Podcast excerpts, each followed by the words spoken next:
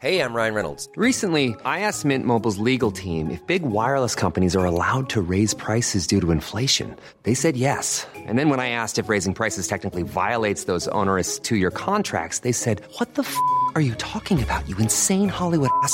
So to recap, we're cutting the price of Mint Unlimited from $30 a month to just $15 a month. Give it a try at mintmobile.com slash switch. $45 upfront for three months plus taxes and fees. Promo rate for new customers for limited time. Unlimited more than 40 gigabytes per month. Slows. Full terms at mintmobile.com.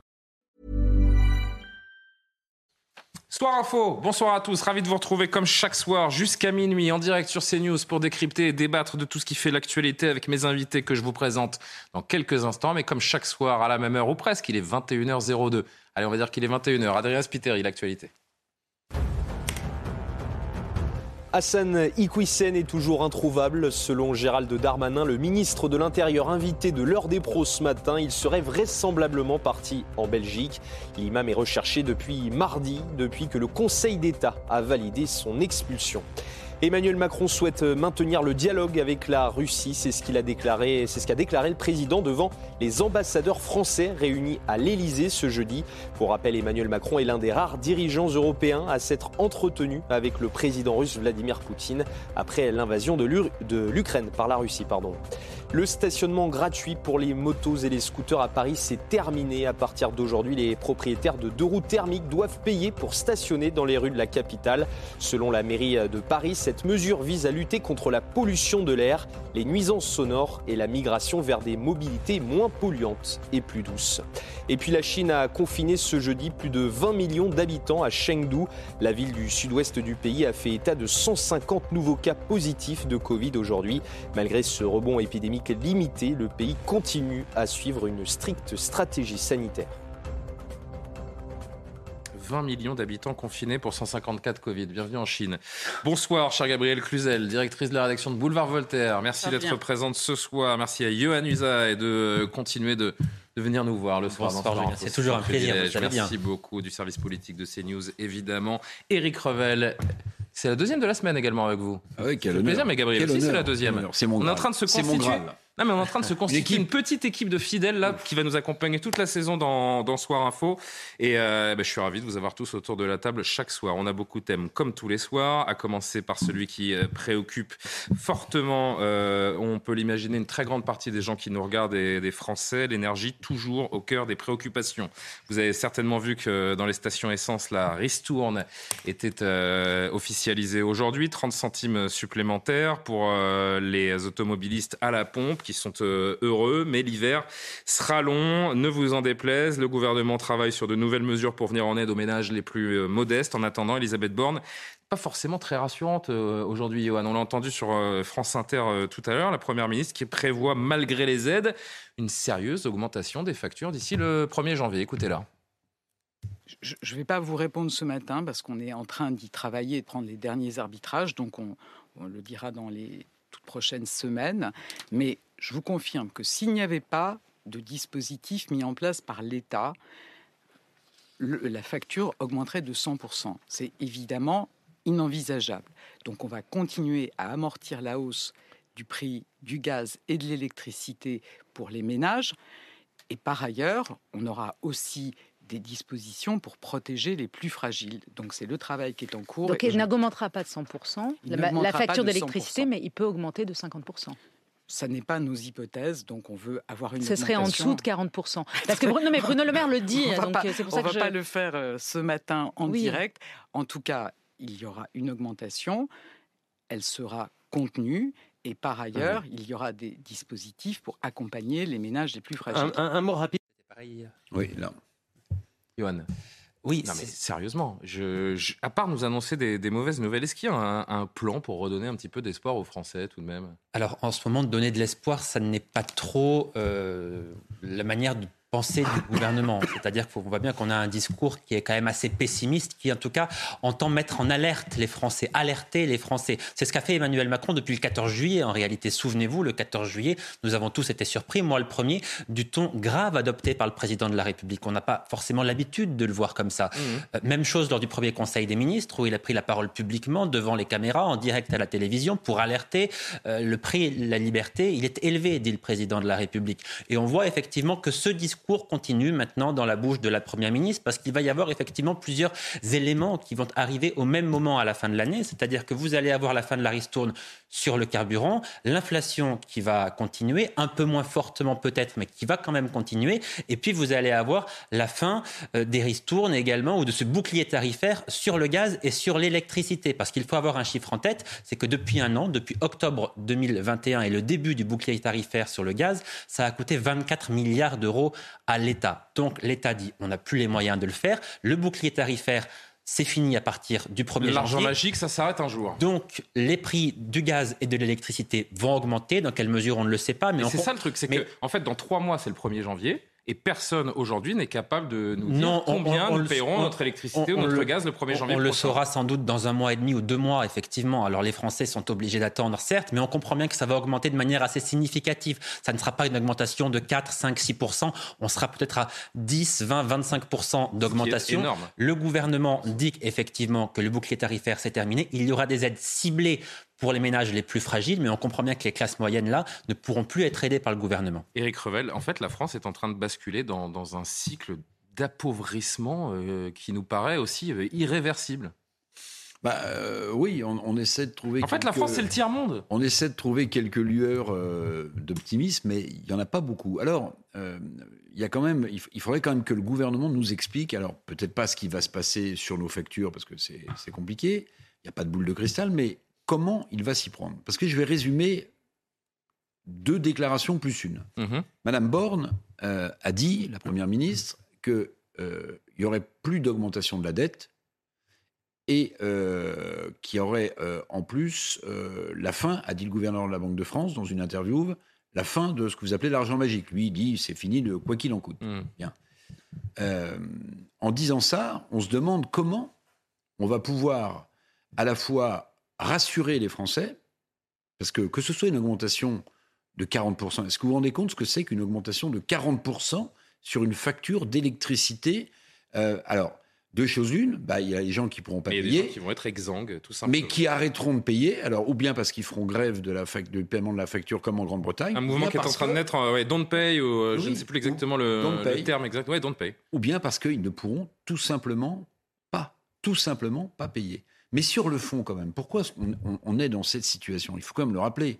Parce que Madame von der Leyen, la présidente de, l'Union européenne, qui est en train de, d'expliquer maintenant à toute l'Europe que le tarif que Bruxelles a mis en place, qui est un tarif de spoliation libérale absolument hallucinant, qu'elle a soutenu, qu'elle n'a pas dénoncé, eh bien Madame von der Leyen, la même, est en train de nous expliquer qu'il faut revoir tout ça parce que évidemment ça entraîne un coût d'électricité formidable. Mais la réalité, la réalité. C'est que la France, qui avait sans doute le parc nucléaire le plus souverain. Et on y revient. En fait, on a abandonné cette souveraineté nucléaire au profit. On s'est tiré une balle dans le pied. Et d'ailleurs, je ne sais pas si vous. Ça passe un peu inaperçu, mais je regardais tout à l'heure euh, sur le bandeau déroulant de CNews. Mhm.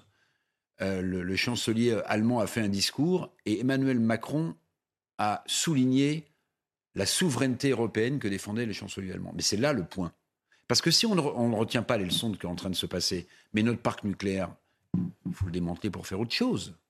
On est quand même dans une situation. Alors il y a le court terme, vous avez raison, il y a tout ce que ça va poser comme question de pouvoir d'achat aux Français, et pas seulement euh, à ceux qui sont les plus fragiles financièrement, mais à tout le monde, ça va mmh. poser un énorme souci. Mais qu'est-ce qu'on en tire comme conclusion? On paye toutes nos erreurs, en fait. Euh, on paye toutes nos on erreurs. paye toutes nos erreurs. Écoutez, avant de vous entendre, Gabriel, quelques Français qu'on a interrogés euh, aujourd'hui dans les, dans les rues de Paris sont-ils inquiets à propos de cette future flambée des, des prix et cette crise énergétique qui couve? On peut ne pas prendre sa voiture éventuellement pour pas aller travailler à cause du carburant, mais l'électricité, je vois pas comment. Hein. S'il y a des coupures, bon, pourquoi pas deux heures, ça peut se gérer. On limite au maximum l'utilisation des, produits électroménagers, on fait tourner les choses la nuit. J'ai des craintes pour cet hiver. C'est mon sentiment général. Malheureusement, sur l'énergie euh, qu'on consomme, on ne peut pas faire d'économie. Hein, euh, il y a des belles campagnes anti-gaspi, éteigner euh, les lumières quand on quitte une pièce. on n'a pas besoin de conseils comme ça, ça fait longtemps qu'on le pratique. Hein. Si on vous avait dit que les Français s'exprimeraient de cette façon en 2022, il y a une peur du déclassement. Je disais tout à l'heure, c'est un peu passé inaperçu, c'est peut-être caricatural, mais c'est pas, pas une grande puissance dont on est en train de parler là, c'est un pays du tiers-monde. Ah non, mais c'est pas une peur du déclassement, c'est le déclassement, de Mmh. toute évidence, parce que euh, cette description, euh, euh, de, finalement, cette- ces prévisions que font les Français, on va se retrouver comme dans un bouquin de Charles Dickens avec une, une bougie et un grelotté sous un paletot, tel le précepteur pauvre. Non, mais c'est ça le progrès, bah, c'est pas chouette. Hein. Et c'est vrai qu'on. le problème, c'est qu'on a affaire quand même à des pompiers pyromanes. C'est. Moi, j'aimerais qu'à un moment, chacun prenne ses responsabilités. Ceux qui aujourd'hui nous vendent des solutions sont ceux qui nous ont mis dans la panade parce que on s'est tiré une balle dans le pied, mais on s'est tiré deux balles dans le pied, une dans le pied gauche, une dans le pied droit, une dans le pied gauche. Euh, structurelle de fait en se en faisant fi de, de, de ce fleuron qu'était le nucléaire français. On, on- on a écouté les sirènes allemandes qui ne voulaient pas que du bien, évidemment. On a fait des petits accords euh, électoraux. La gauche a fait des petits accords électoraux euh, avec euh, les écolos et en offrant le petit cadeau. Le, le- le- le- C'était le, notre nucléaire, c'est sympa. Euh, et puis Par un- idéologie. Exactement, Par idéologie. Et le, la deuxième balle dans le pied, bah, elle, est, elle est plus conjoncturelle. C'est le, le- avec le gaz russe. Alors tout le monde dit oui, mais la France n'est pas très dépendante du gaz russe. Fort bien. Le problème, c'est que on sait que Emmanuel Macron est un grand européiste et on nous parle de solidarité européenne. Alors nous, nous ne sommes pas tellement dépendants du gaz russe, mais comme euh, les Allemands euh, ou les, les, les- le- le- je sais pas, la République tchèque l'est, eh bien, euh, nous solidairement, nous allons être quand même dépendants du gaz russe. Vous voyez Mhm. où va notre esprit de sacrifice. Les limites Donc- de l'Europe. donc c'est exactement. Donc c'est vrai qu'on on- a du mal à, imaginer l'issue et on est un petit peu inquiet parce que encore une fois, ce sont ceux qui nous ont mis dans cette panade qui prétendent nous en sortir. Voilà. Johan, vous allez réagir. Je voudrais juste qu'on entende Michel-Édouard Leclerc euh, qui euh, nous parle de, de l'inflation et nous explique que ben, ça va durer. euh, c'est ça le problème. Il y a un petit palier, mais c'est dû au fait que certaines enseignes de distribution, dont les nôtres, n'ont pas encore répercuté euh, les hausses négociées auprès des fournisseurs. On n'a pas voulu, comme on est beaucoup les magasins de la côte, on n'a pas voulu euh, laisser comme message vous êtes touriste, on en profite pour vous filer des hausses. Donc euh, en fait, ça fait une pause, mais l'inflation va continuer jusqu'à la fin de l'année. Elle va continuer d'augmenter. Avec Dominique Schelcher de Système U, on avait chiffré ça vers, vers euh, 8%, 8% d'inflation. Savoir que dans le taux d'inflation français, euh, on est moins moindre qu'en Allemagne, au Portugal ou en Espagne, mais le bouclier énergétique euh, euh, du gouvernement enlève 1,2 ou 1,3 points d'indice. Enfin, c'est tant mieux si on a moins d'inflation qu'à côté, mais on se bat beaucoup pour ça. Usaï, j'ai envie de dire attention à la colère sociale également parce que ça peut exploser à tout moment cette histoire. Oui, alors l'inflation, le gouvernement dit aujourd'hui que nous vivons le pire de l'inflation, qu'à partir du début de l'année prochaine, début 2023, ça ira mieux, les prix continueront effectivement leur augmentation, mais dans une dans- d'une manière un peu plus euh, raisonnable. Euh, il faut distinguer deux choses. On dit les Français sont inquiets, c'est vrai, les Français sont inquiets, mais les Européens sont inquiets en règle générale. Ça n'est pas un problème franco-français, c'est d'abord un problème européen qui concerne l'ensemble des pays. Oui, sauf que nous, on a de- 35 de- centrales de nucléaires euh, qui pourraient Alors, nous approvisionner oui, de façon durable. Mais, et- mais de ce point de vue-là, il faut bien distinguer deux choses. Ça n'est pas parce que nous aurions l'ensemble du parc nucléaire qui serait euh, euh, en, en marche aujourd'hui que les prix de l'électricité seraient moins chers pour autant. Sûr que si. Absolument pas. Ça n'est pas la même chose. Euh, vous avez la capacité nucléaire française. De ce point de vue-là, Emmanuel Macron a une responsabilité dans la situation actuelle. Il a continué la politique de François Hollande. Il a considéré au début de son premier quinquennat en 2017 que le nucléaire n'était pas une énergie d'avenir. Il a voulu fermer des réacteurs, fermer des centrales. Il a une lourde responsabilité dans cette situation-là. Nous payons cher cette décision et nous continuerons à payer cette décision cher encore longtemps vraisemblablement. Le prix de l'énergie ensuite, là, Emmanuel Macron, on ne peut pas franchement le tenir pour responsable. Il y a le marché européen de l'énergie. Ursula von der Leyen a convoqué une réunion le 9 septembre prochain pour voir comment est-ce que l'on puisse faire en sorte que le prix de l'électricité ne soit plus indexé sur le prix du gaz. Parce que si l'électricité est très chère aujourd'hui, c'est parce que le tarif de Mmh. l'électricité est indexé sur le gaz. Ça, c'est une réglementation européenne. On ne peut pas tenir Emmanuel Macron directement Qui n'a aucun responsable. sens d'ailleurs, hein, rappelons-le au passage. Voilà. Ça n'a aucun sens d'indexer l'électricité sur celui du gaz. Le- but, effectivement, c'est de changer cela. Par l'Europe, c'est bien le problème. Et on parle de C'est souveraineté bien le problème. Ben non, il n'y a, pas de souveraineté. En fait, le président de la République ne, ne souligne, euh, ne- n'applaudit que la souveraineté européenne. La souveraineté française, c'est comme si elle n'existait plus, elle n'avait jamais euh, existé. Mais sur l'inflation, je vais vous dire une chose. Michel-Édouard Leclerc Hmm. a été un des premiers à dire, euh, avant, au moment du déclenchement de la guerre en Ukraine, attention, il y a euh, des spéculateurs, avant même que l'on manque de matières premières, qui, dans un système ouvert, euh, illibéral comme le nôtre, ont joué sur le prix des produits. C'est vrai. Mais à côté de ça, moi, je pense que le panier de biens sur lequel l'INSEE calcule le taux d'inflation ne, ne reflète pas la réalité de ce que les Français vivent. Vous savez, c'est un peu la différence entre la température qu'indique le thermomètre et puis le ressenti réel. si vous avez un vent de nord. Il y a eu une étude, j'en parlais, euh, je crois, hier soir, mais je vais vous la redonner parce qu'elle est intéressante, publiée par Le Monde. Bon, Mhm. C'est un journal sérieux. A priori. alors, c'est, euh, je crois, euh, IRI France, qui est un cabinet indépendant, qui pendant un an, pendant un an, a pris 40 produits de consommation courante, pas euh, l'ordinateur dont le prix baisse et qui rentre dans le calcul de l'indice INSEE. Non, non, non. 40 produits que les Français consomment.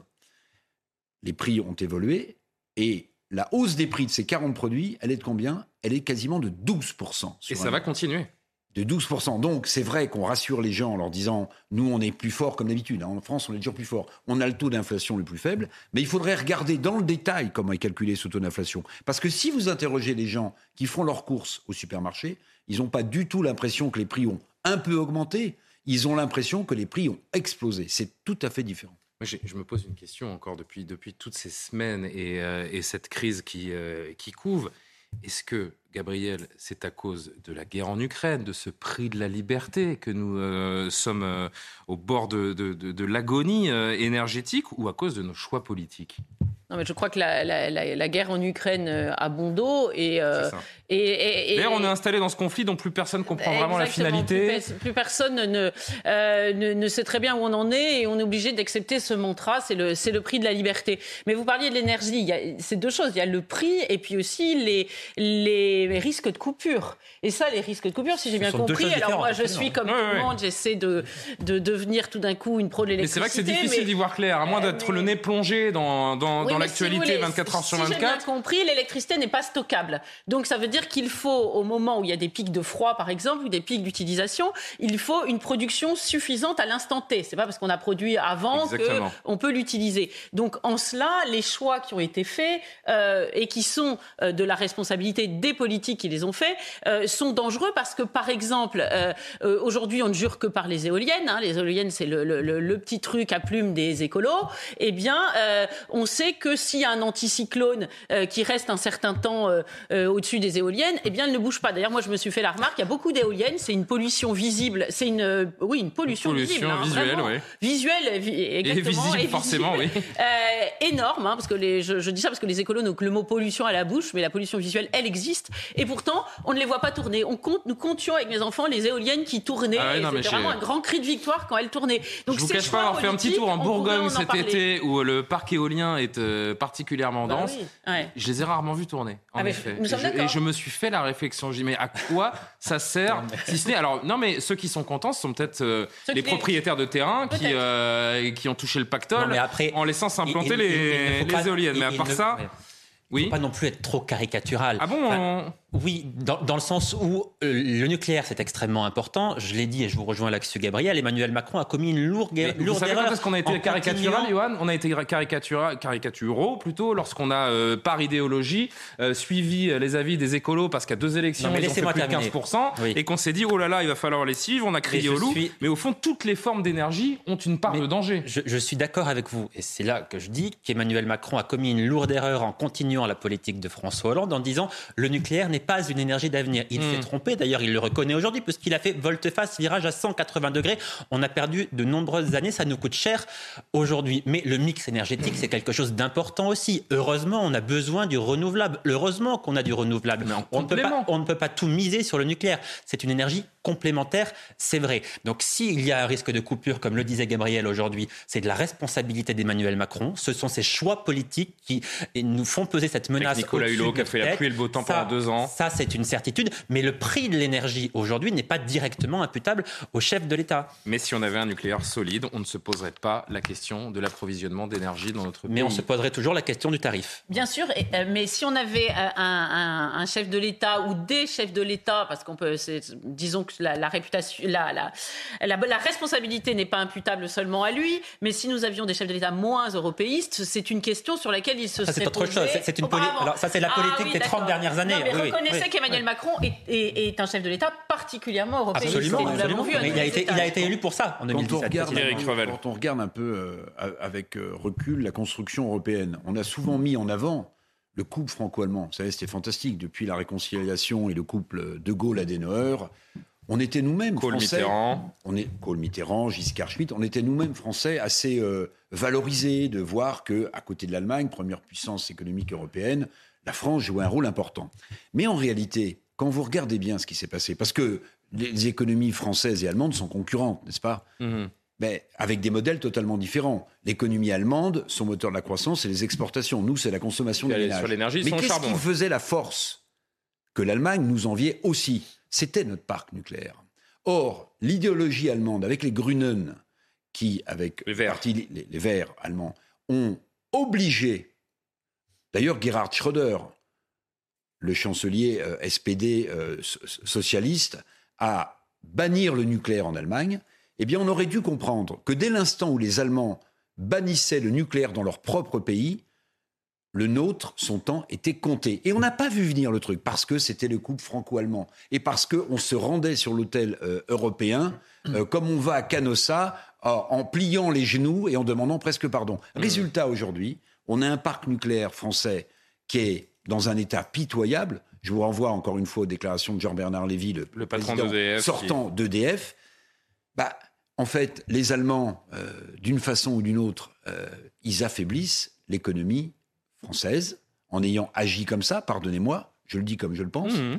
Résultat Et vous êtes là des pour courses, ça. Résultat des courses, regardez euh, les différences de, de taux de croissance, même si l'Allemagne est en difficulté en ce moment, entre la France euh, et, et l'Allemagne. Et le pire, et le pire, c'est qu'on est tellement encore tributaire sur d'autres plans commerciaux de l'Allemagne que si l'économie allemande Parce qu'en termes industriels, ils ont de l'avance baisse, sur nous. alors ce ne sera pas un net recul de l'activité en 2023, comme le dit le gouverneur de la Banque de France. On basculera dans la récession aussi. Il nous reste une minute trente avant de faire une petite pause. Euh, Johan, euh, on est à la veille d'un jour important puisque demain, euh, un conseil de défense non pas sanitaire mais euh, énergétique.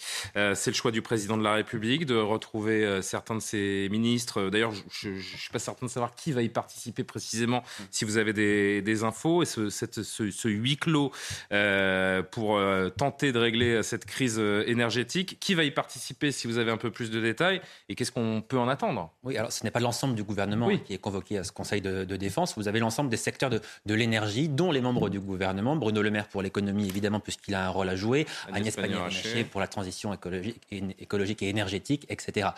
Euh, donc, effectivement, vous dites un, un jour im- important. Je ne suis pas certain que ce soit un jour capital demain. C'est le premier Conseil de défense. Il n'y a pas de décision particulièrement attendue. Il n'y aura pas de décisions stratégiques majeures qui, qui seront prises demain. C'est surtout de l'ordre du symbolique, me semble-t-il. C'est-à-dire qu'Emmanuel Macron convoque ce Conseil de défense. On se rapproche du centième Conseil de défense quand même pour le président de la République si on mélange tous les conseils de défense. hein, euh, Mais à, à force de tout dramatiser, Mais euh, c'est finalement, tout devient insignifiant avec ces conseils de défense. en, en tout cas, en convoquant ce. Conseil de défense, évidemment, Emmanuel Macron a voulu, on l'imagine, anticiper et prévoir ce qui pouvait se passer dans les prochains mois. Mais il veut aussi, je crois, envoyer un message aux Français en leur disant que la situation, quelque part, est grave et qu'il faut s'attendre à des mois qui seront difficiles. C'est Mais une les manière Français, d'alerter les et le Français. Français ne sont pas des neuneux. Les Attends. Français savent que la situation Oui, mais- est compliquée. Ils le euh, comprennent à force qu'on leur rabâche la même chose du- d'un jour à l'autre.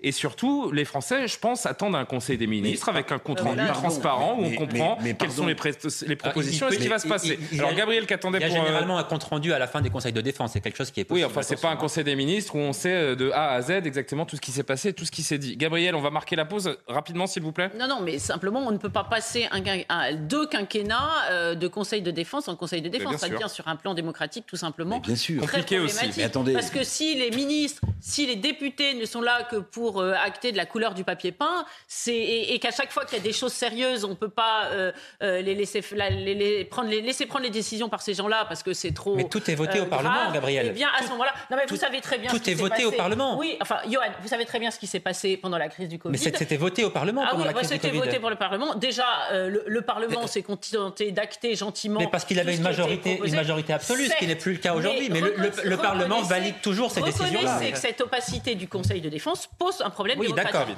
Très, très vite, Eric, euh, j'envoie Le problème du Conseil de, de défense, qu'il soit énergétique ou euh, sanitaire, c'est que tout ce qui est dit euh, est lié au secret défense. Donc il n'y a aucune transparence. Il n'y a Aucune. aucune transparence. Et on nous dit ce qu'on veut bien Et nous moi, dire. à mon avis, on est en déficit démocratique parce que euh, l'Assemblée nationale pouvait jouer un rôle essentiel avec cette crise sociale qui monte.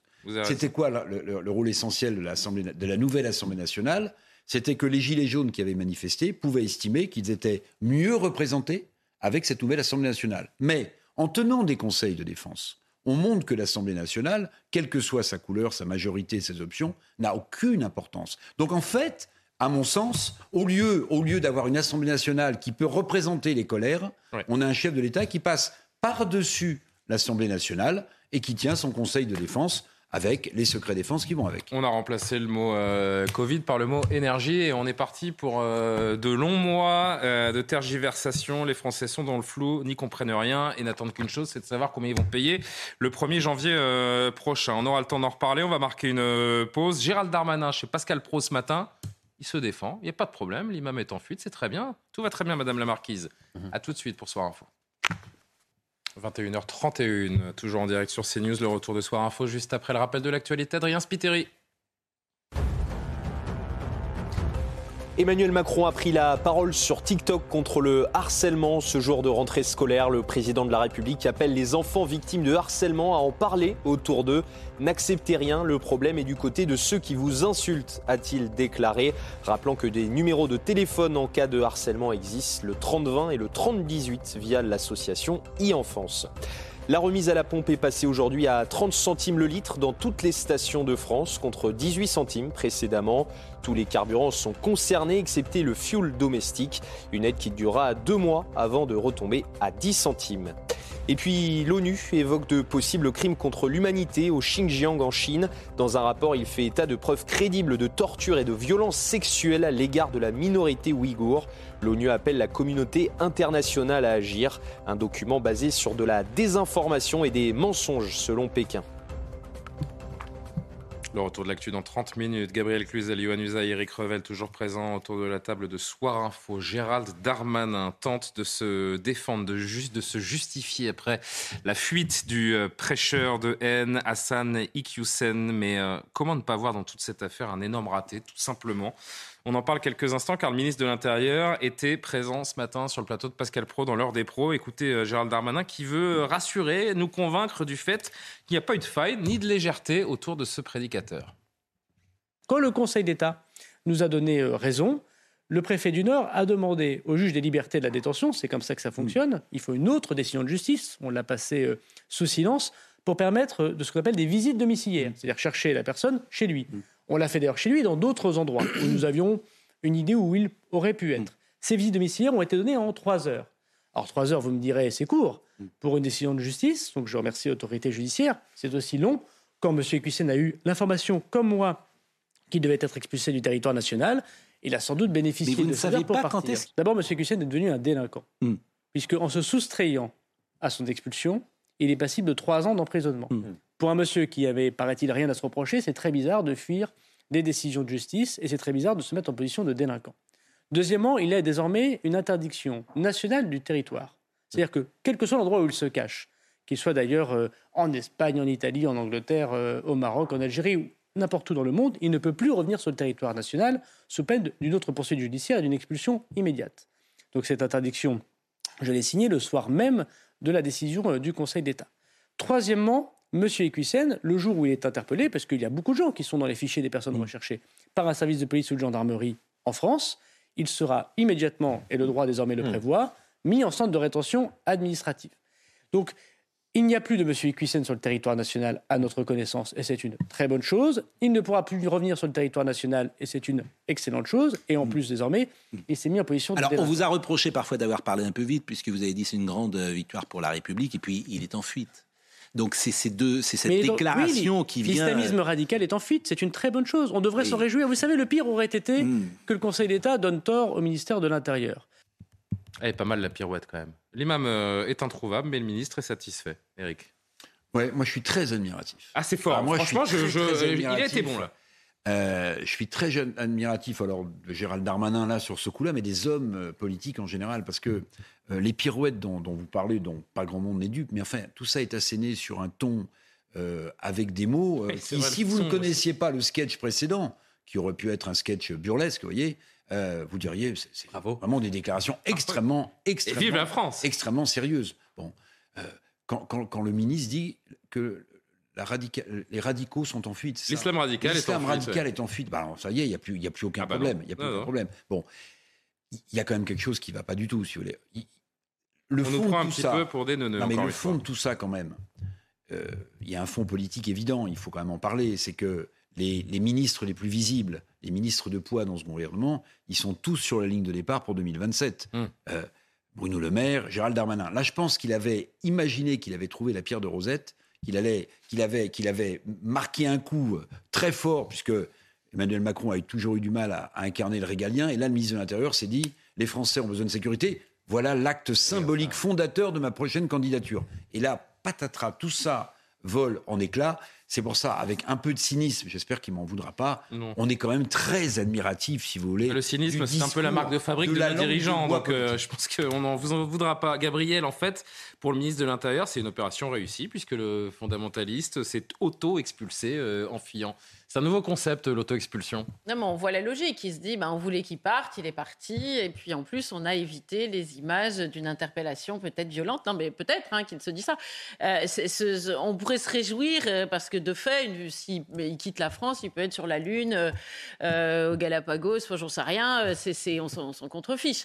Le problème, c'est qu'on sait ce- ce- les, les- Ce serait drôle de le retrouver au Galapagos. Serait- Ah, on a retrouvé l'imam Hussein au Galapagos. Non, mais on- euh, visiblement, les, les- les- les experts penchent sur la Belgique. Et Ouais. euh, de fait, euh, s'il est à Molenbeek, ça va être un peu le jeu où est Charlie, vous voyez Ça va Mhm. être quand même compliqué de le retrouver. Euh, le- le fait est qu'on sait très bien que les, les frontières de la France étant ce qu'elles sont, quand Gérald Darmanin dit ah bah, de toute façon maintenant il n'a plus le droit de revenir. Pardon, mais ça fait doucement rigoler. Le, enfin ça fait doucement rigoler et pleurer parce qu'en réalité c'est quand même un peu. On se demande s'il faut en qui rire ou en pleurer, en fait, c'est ça. Euh, et, et- et il devient d'une certaine façon euh, une icône de notre impuissance. Euh, vous savez, ça me rappelle ce film, je ne sais pas si vous vous souvenez, c'est un peu vieux, c'était Arrête-moi si tu peux. Oui. Et on voyait un type Avec qui Leonardo courait- DiCaprio. voilà, qui courait sur l'affiche. Nathalie Baye est dedans, qui joue et, sa maman aussi. Et on sent bien que. Comment? que Gérald Darmanin euh, euh, cache son impuissance derrière une, une, une jolie pirouette. Je suis d'accord avec vous, elle est bien trouvée. Euh, mais malheureusement, euh, on, a du mal à suivre. Alors un nouveau personnage euh, s'invite dans ce feuilleton, c'est le fils de l'imam Iqiyoussen qui répond à nos confrères du Parisien et ça vaut le détour également. Lisons ensemble cette interview. La Belgique, pour évoquer l'endroit où pourrait se trouver son père, ça m'étonnerait. Même si je le savais, je ne le dirais pas. Mon père est polyglotte, il parle français, espagnol, marocain et berbère. Depuis un mois, je n'ai aucun contact avec lui, il n'est pas à l'ourche, il a laissé son téléphone portable à la maison et ce serait bête et dangereux qu'il entre en contact avec nous, il nous mettrait en difficulté. Ce que je vis mal, c'est d'être le fils de quelqu'un dont on dit qu'il est islamiste, séparatiste, terroriste. Moi, je crois profondément qu'il n'est rien de tout ça. C'est un gros coup de com' de Gérald Darmanin. Il risque pire s'il est renvoyé au Maroc. Mon père n'est pas quelqu'un qui va se taire. Gérald Darmanin, euh, Johan voulait faire de cette affaire un symbole de fermeté éclatant. Regardez où nous en sommes aujourd'hui. Le problème avec Gérald Darmanin, si vous voulez, c'est qu'il est toujours satisfait de tout. Non, mais c'est quelque chose qui, est, qui, qui m'interpelle beaucoup. C'est-à-dire qu'il il ne reconnaît jamais la moindre erreur. Il est, il est, il est dans l'autosatisfaction quasi permanente. Et toute Alors- cette affaire nous ramène aussi au Stade de alors, France. hein. c'était c'était le cas, par exemple, de l'affaire du Stade de France. Mhm. Euh, on a dû lui tordre la main, le bras, pour qu'il reconnaisse qu'il y a eu des défaillances. J'imagine que c'est Emmanuel Macron qui a tapé du poing sur la table en lui disant maintenant, tu t'occupes de la gestion de cette crise euh, d'une meilleure manière. Donc, il a reconnu effectivement qu'il y avait eu des ratés, mais pas de démission. C'est-à-dire qu'aucune tête n'a été coupée. On, on se dit. Il a été euh, renforcé même. il a été renforcé, il n'y a pas eu de démission, le préfet de police n'a pas été démissionné. Bref, là, on voit bien que manifestement, il y a un raté. Enfin, c'est manifeste, tout le monde s'en rend bien compte. Dire le contraire, c'est quand même faire preuve de la plus grande mauvaise foi. Et il y a un raté important. Emmanuel Macron, euh, Gérald Darmanin a voulu faire de cet imam un symbole. Il prend la fuite et là encore, bien personne n'est responsable finalement. Euh, tout va bien, euh, personne n'est démissionné, ni, le préfet qui a tenu une conférence de presse hier. On a l'impression qu'au ministère de l'Intérieur, il n'y a à aucun moment aucun responsable de quoi que ce soit. Jamais. Et, et- et je crois que ça, pour les Français, finalement, c'est quelque chose qui est Mais assez non, puisque c'est une réussite. et, et difficilement acceptable. C'est une que- réussite, il l'a dit ce matin chez Pascal Pro. C'est une réussite, Oui, mais cette expulsion. C'était même quasiment fait exprès. je crois que Tout cette- ça a été Mais- parfaitement mais anticipé. juste, Je crois que cette manière de communiquer, parce qu'on a bien compris que ce sont ces équipes qui ont brainstormé toute la nuit pour que- comment est-ce qu'on va faire pour retourner la situation en notre faveur? Il fait de la politique et, et tout le monde aurait fait comme lui. Mais je crois que c'est contre-productif parce que là, tous les Français se rendent bien compte que ça n'est pas normal, qu'il y a eu un loupé. Dire le contraire en essayant de trouver tous les arguments du monde pour le prouver, ça me semble compliqué. Et s'inviter sur les plateaux pour tenter de désamorcer un également mot tout quand cela. même sur l'interview du fils que vous avez montré là, Ouais. dans le Parisien. Mhm. Il y a une horreur et une info. L'horreur, c'est qu'il dit mon père n'est pas islamiste. Et une menace. enfin, et une menace. quand il mais, dit, mon- mais, mon mais père va enfin, mais ça fait ça Oui. fait ça fait dix ans. Euh, que les propos prosélytes et antisémites euh, de, de ce monsieur euh, sont condamnés et condamnables. Mhm. Et puis effectivement, à la fin, il y a une menace. Quand il dit mon père n'est pas quelqu'un qui se tait, alors je ne sais pas à qui ça s'adresse, peut-être au ministre de l'Intérieur, peut-être à l'autre, mais ça veut dire que Parce son- que ces vidéos sur YouTube, elles vont continuer oui, d'affluer. non, ah oui, mais moi je prends pas ça comme ça, moi. Moi Non, je prends pas ça comme ça. Moi je prends comme euh, si mon père est arrêté, ce qui va peut-être arriver. Alors mon père aura peut-être des choses à dire sur les uns et les autres. Je n'en sais rien. Hmm. Je n'en sais rien, mais c'est assez clair. hein. Je ne sais pas si l'interview se termine comme ça, mais mon père n'est pas quelqu'un qui sait se taire ou euh, c'est une menace claire. c'est-à-dire, il a peut-être des choses à dire et à révéler. Et il le fera en temps et en heure. Moi, c'est comme ça que j'interprète. Gérald Darmanin, un, un dernier extrait de son passage ce matin chez Pascal Pro sur euh, la suspension du laissez-passer consulaire, pardon, parce que ça c'est euh, encore un, un couac dans le couac. Les, les Marocains qui, euh, après la fuite donc de, de l'imam Iqiyoussen, ont finalement euh, supprimé ce laissez-passer qui lui aurait permis de retrouver le territoire marocain. Écoutez ce qu'en dit Gérald Darmanin. J'ai des échanges avec les autorités marocaines et j'ai, je l'espère, euh, convaincu les autorités marocaines que je laissais passer qui nous Bon. avait délivré, Monsieur Pro. Parce qu'il faut, faut- faut voir aussi les choses telles qu'elles étaient. Voilà qu'un jour, nous avons obtenu des autorités marocaines avec qui nous travaillons très bien, Hmm. un laissez-passer de 60 jours. Je comprends que la demande des autorités marocaines, c'est d'avoir plus de précision sur ce monsieur qui va être envoyé chez eux. Si, et c'est bien normal, nous considérons nous que c'est un dangereux personnage, il n'est pas tout à fait anodin que les services marocains nous donnent, demandent davantage d'informations. Je les ai données hier soir aux autorités marocaines. Je n'ai pas de doute sur le fait que si nous interpellons M. Equissen, s'il était en France, qu'il serait Il évidemment Question précise. Question précise. Qu'est-ce que c'est compliqué, Gabriel Cluzel, de se faire entendre, de se faire respecter, euh, même quand on est l'État français, quand on représente l'État français? Non, mais c'est- n'importe quoi. Moi, j'ai l'impression que cet imam peut devenir pour Gérald Darmanin ce qu'était euh, Leonarda pour François Hollande. Quand on voit que la famille s'en mêle. Vous voyez, je- déjà, moi, j'ai quand même une Mhm. surprise avec l'entretien avec ce fils.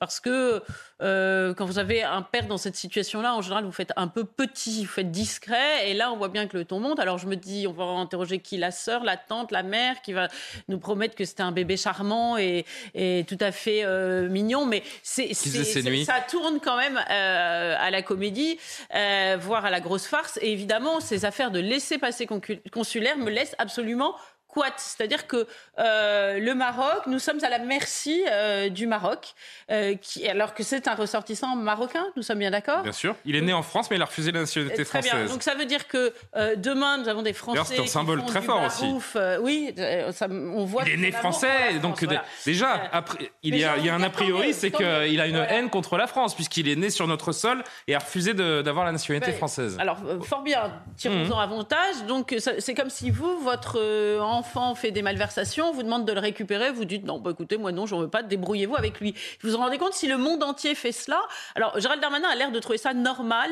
Euh, moi, non, personnellement. Je, je- je- je ne comprends pas bien cette façon de faire parce que euh, nos, nos frontières vont devenir un sas. On pourra donc entrer en France et puis nous, nous garderons tous les délinquants du monde parce que leur mais pays d'origine n'en voudront pas. C'est quand même un peu fort de café. Alors, L'argument du Éric ministre- Revel et Johan, l'argument pour du conclure. ministre de l'Intérieur ne tient pas une seconde. Quand il dit, euh, en gros, euh, ils vont le, le donner de nouveau, mais ils demandent des précisions. Ben, ils n'ont pas eu les précisions avant pour le donner la première fois. Sûr, Donc ça ne tient. Non, ça on ne parle tient pas du matin, midi et Alors, soir de, ce, de cet homme depuis des semaines. qu'il faut voir dans la visite euh, d'Emmanuel Macron en Algérie une partie du du, du, du courroux euh, ou de la colère momentanée euh, des, des Marocains. C'est- possible. Mais là, franchement, c'est quand même un aller-retour, si j'ose dire, pour, pour euh, Darmanin. Et pendant ce temps-là, euh, Hassan Iqiyoussen, qui se joue bien des règles, qui les contourne euh, habilement, euh, Yohann Usaï.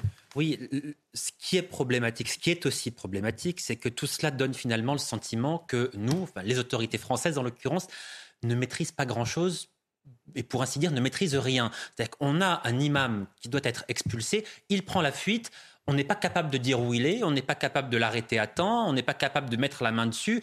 Déjà, on ne maîtrise pas cela. Et on n'est pas capable d'admettre qu'on est passé à côté. Ensuite, à supposer qu'on l'arrête dans les heures ou dans les jours qui viennent, on n'est même pas capable aujourd'hui de l'expulser, puisque le Maroc, dans un ultime moment d'humiliation contre la France, a retiré le jour de sa fuite, a retiré le jour de sa fuite le laisser-passer consulaire. Donc il y a là une volonté du Maroc d'humilier le ministre de l'Intérieur et d'humilier la France. Ça, et là, je me pose une question. Pardon, quand, quand, Gérald Darmanin pardon, dit nous travaillons bien avec le Maroc, d'abord c'est faux, puisque symboliquement retirer ce laissez-passer consulaire le jour de sa fuite, c'est de l'ordre de l'humiliation vraiment. Et si la France travaillait vraiment bien avec le Maroc, 100% des OQTF en direction du Maroc seraient appliqués, ce qui n'est évidemment pas le cas. Mais moi, je me pose juste une question. Darmanin ne tient pas. Pourquoi est-ce qu'il faut un laissez-passer consulaire pour un ressortissant officiellement euh, marocain? Parce que pour mettre quelqu'un dans un avion et le faire atterrir sur. Euh, mais c'est un ressortissant du pays? Oui, mais vous avez quand même besoin de se laisser passer consulaire. Ça n'est pas une OQTF, hein, c'est une oui, oui, administrative.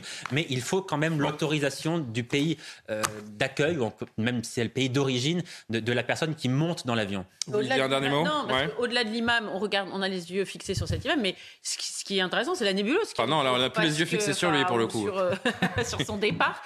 Mais il est soutenu, cet imam. C'est ça le sujet aussi. Il est soutenu. on a montré la cagnotte hier, 60 000 euros euh, récoltés sur une cagnotte. Euh, euh, sur les réseaux sociaux à une affiche pour une manifestation de soutien. Samedi, ouais. Euh, samedi. Mhm. Donc ce c'est pas un cas isolé et c'est sans doute ça le vrai sujet, c'est que s'il n'y avait que cet imam, j'ai envie de dire, ce ne serait pas très grave. Le problème, c'est qu'il est soutenu par un nombre de gens non. Il cache une forêt qui est insondable et des qui nous qui nous qui nous dépasse parce que nous dépasse.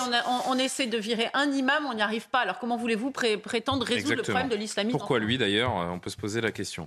Euh, on verra évidemment dans les dans les jours qui viennent l'évolution de cette situation. Je voudrais juste terminer sur l'interview de Gérald Darmanin euh, chez Pascal Pro ce matin parce que le ministre de l'Intérieur a commenté également ce fameux tweet euh, qu'on vous a relayé il y a quelques jours de Jean-Luc Mélenchon qui ne supporte plus les sirènes de police qui l'empêchent de, de dormir. Il s'était fendu pour mémoire de cette phrase. Donc, joie, retour dans Paris où jour et nuit jusqu'à minuit, toutes les 10 minutes, sur les grandes artères, l'ulule les sirènes des voitures de police. Le droit au silence serait un refus d'obtempérer. Gérald Darmanin a réagi chez Pascal Pro ce matin. Je ne sais même pas s'il faut répondre euh, à ce genre de choses de M. Mélenchon. Là, il en veut aux sirènes. Bon, s'il y a des sirènes, c'est parce qu'il y a. D'abord, les sirènes, c'est pas que la police. Hein. Ça peut être le SAMU, ça peut être les pompiers qui secourent. Ah enfin, je l'informe, M. Mélenchon. J'imagine qu'il le sait ou alors il est vraiment anti-police au point qu'il regarde par la fenêtre pour savoir si c'est bien une voiture de police euh, qui passe, mais je l'encourage à dormir la nuit dans ces cas-là. Mais, mais, surtout, euh, je pense que c'est vraiment bah, le fil, la métaphore de la haine anti-police qu'a une partie de la classe dirigeante de LFI, parce que les propos de M. Mélenchon les plus abjects, c'est pas cela. Euh, prêterait à rire, ce n'était pas ridicule. C'est le fait que la police euh, tue. Hein. Hmm. C'est vraiment, je crois, profondément une blessure qu'ont chaque policier ou gendarme de France Johan, analyse de ce que répond Gérald Darmanin Écoutez, c'est vrai que les paroles, les actes de Jean-Luc Mélenchon depuis des années maintenant posent quand même un certain nombre de questions. C'est-à-dire, Jean-Luc Mélenchon est quand même quelque part en train de jouer contre la République. Enfin, pardon, mais quand on dit la police tue, quand on ne soutient pas les forces de l'ordre qui sont quand même très souvent attaquées, attention, on peut remettre en cause le comportement de certains policiers, ça n'est pas la question. Il y en a qui se comportent mal, il faut le dire, il faut le dénoncer. mais quand on dit la police tue, pardon, mais ça veut dire quelque chose. Quand on soutient cet imam, parce qu'il y a des députés de la France insoumise qui ont dit c'est une honte d'expulser cet imam, c'est de l'islamophobie de l'expulser, eh bien là, on s'inscrit contre la République. Quand on n'a pas un seul mot contre une personne qui est euh, euh, menacée de mort, qui est menacée de mort parce qu'elle prend des prises de position, Salman Rushdie en l'occurrence, qui est attaquée, qu'on n'a pas un mot pour le défendre, pour défendre la liberté d'expression dans ce cas-là euh, précisément, eh bien, je crois qu'on ne remplit pas le rôle qui doit être le sien quand on est un grand responsable politique, c'est-à-dire son rôle de républicain. Faire de la police les ennemis des, citoyens, c'est vrai que c'est assez terrible, Eric il s'inscrit plus dans le champ républicain, Jean-Luc Mélenchon? Bah, Il faudrait lui poser euh, la question. Euh, mais en l'occurrence, c'est Eric Revel que j'ai devant moi. mais euh. Gérald Darmanin, un mot quand même. Je pense que la question est arrivée plutôt en fin de l'interview. Oui, oui, oui, je.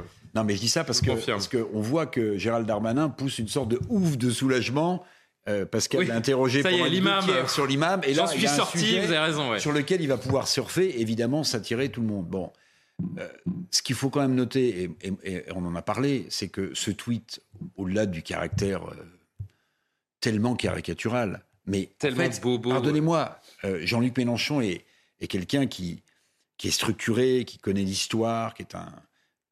Mais moi, je vous dis, quand j'ai découvert ce tweet, Non, mais- je me suis dit, c'est pas de lui. Il est trop Ah bah, intelligent. Moi, je me il est suis trop dit, intelligent pour tweeter un truc manager pareil. qui a fait un tweet à sa place. Mais, ça. mais en plus, ce tweet, pardon, Darmanin le dit presque, mais il, il passe à autre chose. Il est tellement content de parler de, de- Mm. sujet. Bon, c'est que ce tweet est stupide. Pourquoi? Mais parce que si vraiment il est dérangé par les sirènes, ben, ça prouve qu'il y a un vrai problème d'insécurité dans ce pays. S'il y en a trop. En fait, ça prouve le contraire de ce qu'il pense. oui.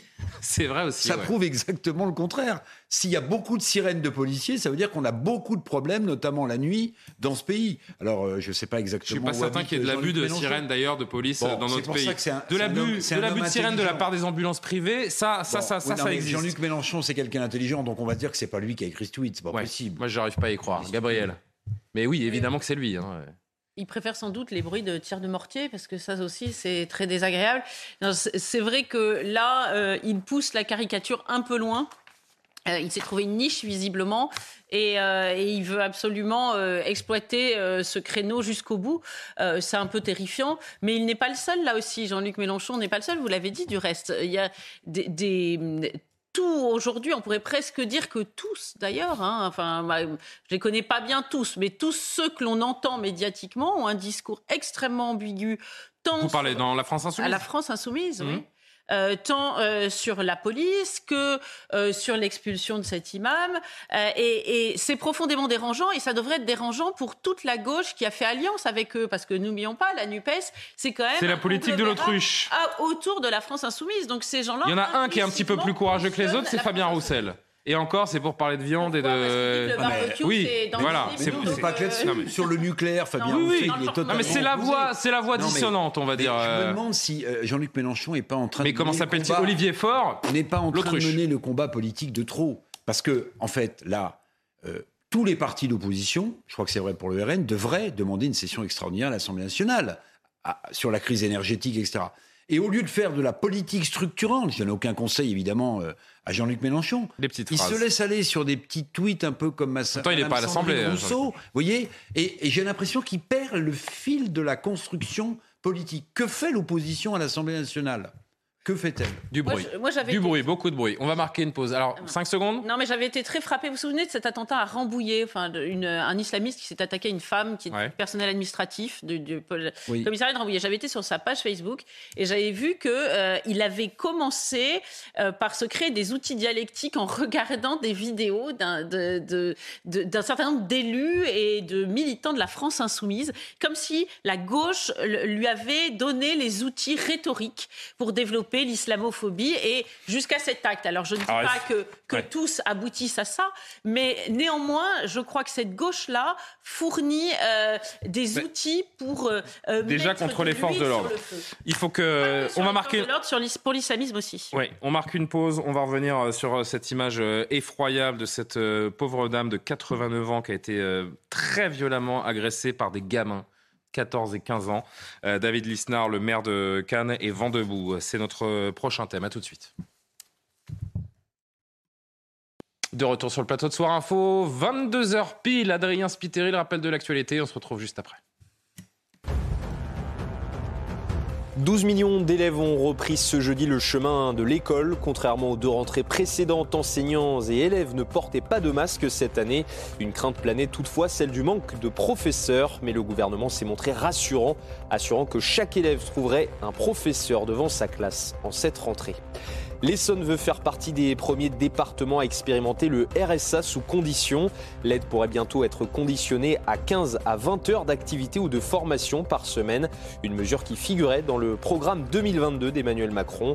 Dix départements euh, seront choisis pour tester ce dispositif avant son éventuelle généralisation.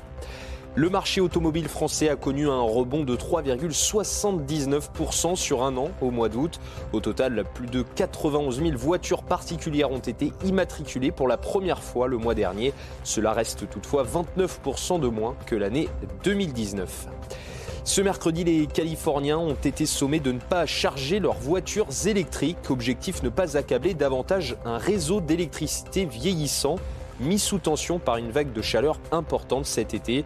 La semaine dernière déjà, l'État avait annoncé bannir la vente de voitures neuves à essence à partir de 2035. Et le retour de l'actualité dans 30 minutes. Gabriel Cluzel, Eric Revel et Johan Usaï toujours autour de la table. On en vient à cette euh, agression sauvage. Il n'y a pas d'autre mot. Une femme de 89 ans, vous allez découvrir ces, images qu'on a volontairement fractionné parce que franchement c'est euh, insupportable.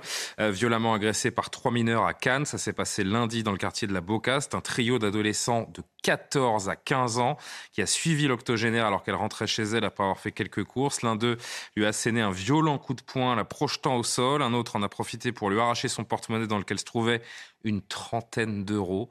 Enfin, le troisième a filmé la scène. Les trois adolescents ont été retrouvés, placés en garde à vue. Ils, sont, ils ont reconnu les faits. Selon les informations de CNews, d'ailleurs, euh, deux d'entre eux euh, étaient déjà connus des services de police pour des faits de vol et dégradation volontaire. On apprend un petit peu plus tard dans la soirée, tout à l'heure, que les trois mis en cause ont été, dans le cadre de leur contrôle judiciaire, placés dans des centres éducatifs fermés, dans des villes différentes, d'ailleurs, à Marseille, Bordeaux et euh, Saint-Étienne. Une, une affaire et un drame qui euh, aurait pu coûter la vie à cette dame, hein, qui a eu euh, heureusement la, vie sauve et qui s'en est sortie malgré une commotion cérébrale. Euh, David Lisnard, le maire de Cannes, LR de Cannes, qui suit de très très près cette affaire, qui a longuement réagi sur Twitter. Dès les faits connus, au vu des images de cet acte répugnant commis par des sous-humains, j'ai mis la pression et suis intervenu auprès du commissariat, donné toute information que nous avons pu récolter jusqu'à fournir l'identité des agresseurs il euh, décrit toutes ses actions pour en arriver à ce dernier tweet. J'ajoute, en essayant de ne pas me laisser aller, que s'il s'agissait de ma mère qui avait été ainsi agressée en connaissant l'identité des minables auteurs de cette abjection, c'est peut-être moi qui serais aujourd'hui en prison 14 et 15 ans, Gabriel Cluzel. C'est surréaliste. Ah oui, c'est horrible, c'est dégueulasse. Enfin, je, hmm. Franchement, je ne trouve euh, euh, pas, d'autres mots. C'est des enfants qui n'ont plus des enfants. Pourtant, on est obligé de les appeler des enfants à 14 ans, mais euh, au vu de leur âge, mais ils n'ont plus aucune humanité, honneur même, parce que s'attaquer à une vieille dame, mais c'est vraiment ne, ne, ne plus même vis-à-vis de soi-même avoir pouvoir se regarder en face. Autrefois, il y avait des bandes rivales qui se tiraient dessus, des délinquants, mais mais ils, luttaient d'égal à, à égal. et et j'ai cru lire je, peut-être me suis-je trompée, mais euh, que en plus ils n'avaient pas conscience de la gravité de leur acte. Mais que va-t-on faire d'eux? Que va-t-on faire d'eux? Est-ce que vous croyez que nos centres de rétention aujourd'hui euh, sont adaptés? Alors on dit qu'elle a la vie sauve cette dame, mais vous savez bien qu'à cet âge-là, euh, vous pouvez avoir la vie sauve, mais vous déclinez extrêmement vite. Est-ce qu'elle va oser ressortir de chez elle? La commotion cérébrale, est-ce que sur ses fonctions cognitives, il n'y aura pas des, des, des conséquences? Donc on dit peut-être un peu rapidement rapidement que Hmm. Elle s'en est sortie et, et en arriver là, vous voyez, toute toute cette espèce de d'humanité qu'on développe pour les délinquants finalement depuis des dizaines d'années, on a, on est on a les yeux braqués sur leur rédemption, leur réinsertion, tout ce que l'on veut. Euh, mais mais les victimes, les victimes, est-ce que est-ce qu'on en parle? Moi, je suis assez intéressée par cette euh, réaction de, de David Linard parce que euh, la dernière, le, dernier tweet quand il dit si, c'était ma grand-mère, je serais ma grand-mère, ma mère, pardon. C'est ça, hein? Oui, ma mère, pardon. Voilà. Et, et, et, on comprend ce qu'il dit. Et, Évidemment. Euh, vous vous souvenez de, ce, cette phrase Vous n'aurez pas ma haine. On a un peu réussi à éteindre euh, ces, réactions naturelles, normales euh, chez, nous autres, en nous disant Vous n'aurez pas ma haine. C'est bien de ne pas avoir euh, de haine. Bah, si quand on, a une vieille personne agressée de cette façon-là, on comprend que les enfants aient la haine et je trouve sa réaction euh, tout à fait saine. Grâce au service euh, police-justice de, CNews, euh, des sources proches du dossier, on apprend qu'en audition devant les enquêteurs, les, mis, les mises en cause ont expliqué que quand ils ont vu la victime passer le jour des faits, ils se sont dit « Viens, on la fracasse et on lui pique son sac ». Ils rigolaient en quittant les lieux de l'agression. Bah, Qu'est-ce qui passe par la tête à 14, 15 ans pour... Je ne sais même pas si c'est des, pardon, mais des gens qui sont récupérables. Mais Point important, effectivement. On peut pas dire qu'on n'est pas important. récupérable à 14-15 ans. Mais j'en sais rien, mais enfin, C'est- à 14-15 ans, c'est des vous aviez- gamins. vous aviez Ce sont des gamins. d'agresser une femme de 82 Bien ans sûr que non, bien sac. sûr que non, mais j'aimerais comprendre. Moi, je veux vous dire franchement, quand je- j'entends que ces gamins ont 14 et 15 ans, je- j'aimerais comprendre ce qui leur passe par la tête et je m'interdis de penser qu'ils sont irrécupérables. Eh ben, écoutez, Ce sont on des verra, on enfants. Enfin, tous les coups, Mais si vous voulez- ils doivent rester à l'écart de la société. vous, voulez, il y a- Il y, a quand même un- il y a quand même un point qu'il faut noter. Effectivement, dans ce dernier tweet de David Lisnard, parce que David Lisnard, c'est pas seulement le maire de Cannes, Mmh, c'est aussi le président, de des maires de l'Association France. des maires de France. Bon. Très souvent, de gauche comme de droite, par responsabilité politique quand on est élu, on a rarement vu de tels propos tenus. C'est-à-dire que David. Lisnard, David Lisnard, maire de Cannes, président de l'Association des maires de France, dit en gros, bah, c'est moi qui aurais été les tabasser et donc bah, j'aurais, fini, En prison. j'aurais fini en prison. Mais ça, c'est tout à fait nouveau. Ça témoigne quoi? Ça témoigne de l'exaspération des Français, jusque et y compris de leurs propres élus, devant ce type de phénomène. Et ça, c'est assez nouveau. Et dans la lettre qu'il a écrite à Gérald. Darmanin, dans cette lettre-là, moi j'appelle ça de la légitime défense politique. Parce qu'il écrit, David Lisnard, Je le lis il demande la suspension des aides sociales Alors, j'y vais. aux familles et surtout, il a pris la décision d'expulser lui-même de leur logement social les familles en question. Alors, la lettre, la voici. Le maire de Cannes qui a donc écrit, comme vous venez de le rappeler, euh, cher Eric, au ministre de l'Intérieur. Je vous cite euh, trois extraits. Eu égard à la gravité de cette agression, outre les décisions judiciaires qui seront prises, je vous demande donc, Gérald Darmanin, de tout mettre en œuvre pour que soit suspendu immédiatement le versement de toute aide sociale au profit des familles. Par ailleurs, une famille aurait tenté de couvrir les agissements de l'un des mis en cause sur la base d'un faux témoignage. Pour ma part, j'ai d'ores et déjà demandé leur expulsion du logement social dont elles bénéficient auprès des bailleurs concernés. Enfin, je souhaite également que soit prononcée l'interdiction de séjourner et de transiter sur la commune de Cannes à l'encontre des trois agresseurs. Alors ça, je ne sais même pas si c'est légal, si c'est Ah, possible, y a- y a que- mais euh, voilà ce que dit euh, Ça, David Lisnard au ministre de l'Intérieur. Ça n'est pas du ressort du politique, c'est du ressort de la justice. Ça n'est évidemment pas le ministre de l'Intérieur qui peut prendre une telle Double peine pour les familles, vous l'entendez? une, une telle décision. Alors. Concernant le, le tweet d'abord de David Lisnard, effectivement, quand il dit en fait je me serais fait justice moi-même. Euh, je comprends qu'on puisse penser ça. Euh, on, on a, on- Mais c'est nouveau qu'un politique l'exprime. c'est inédit à ma connaissance, de- ça n'est jamais arrivé. À, à ma connaissance, D'ailleurs, c'est comme forme ça, d'irresponsabilité. Il sort un peu de son rôle. qu'on doit à David Lisnard. Il sort un peu de son rôle, Parce ouais. qu'en fait, il dit, il dit à ses, il dit à ses administrés. Bah, Faites-vous si, vous le justice faites, vous-même. si vous le faites, euh, voilà. Je Donc, comprendrai. C'est à la limite de l'irresponsabilité. Mais ça, ça témoigne. Mais il rappelle qu'il dormirait ça- en prison s'il oui, oui, faisait mais justice. oui, mais ça témoigne d'un ras-le-bol. Ah ce ouais. qui, à mon avis. Et est- c'est est très fort ce qu'il dit, c'est très très fort. Alors, Johan conclut et Gabriel. C'est précisément ce que j'allais dire. Je, Pardon. je- je- je crois qu'il n'aurait pas dû dire cela parce qu'il n'est pas un Français ordinaire. Par- Pardonnez-moi ce, ce mot, mais il n'est pas un Français comme les autres. Il a une responsabilité. Il est élu président de l'association des maires de France. Donc, appeler qu'à- en quelque sorte, sous- il sous-entend qu'on pourrait, dans ce genre de cas, euh, faire justice soi-même sous le coup de Mais on l'émotion. peut, etc. être, on peut être Bon. maire, on peut ne pas être un Français ordinaire, euh, comme vous l'avez mentionné, Non, je- Johan, je- et parler un peu avec son cœur de temps non, en temps. je- ben justement, je crois que quand on Non. est un responsable politique, on, on- on doit euh, être davantage maître de ses sentiments en réalité pour essayer de ne pas jeter de l'huile sur le feu. Parce que si on commence à se faire justice soi-même, euh, Ben, on finit en prison, comme il le dit. ex- Excusez-moi de vous dire que ça ne va pas arranger les choses. Voilà. Euh, autre, autre chose, pardon.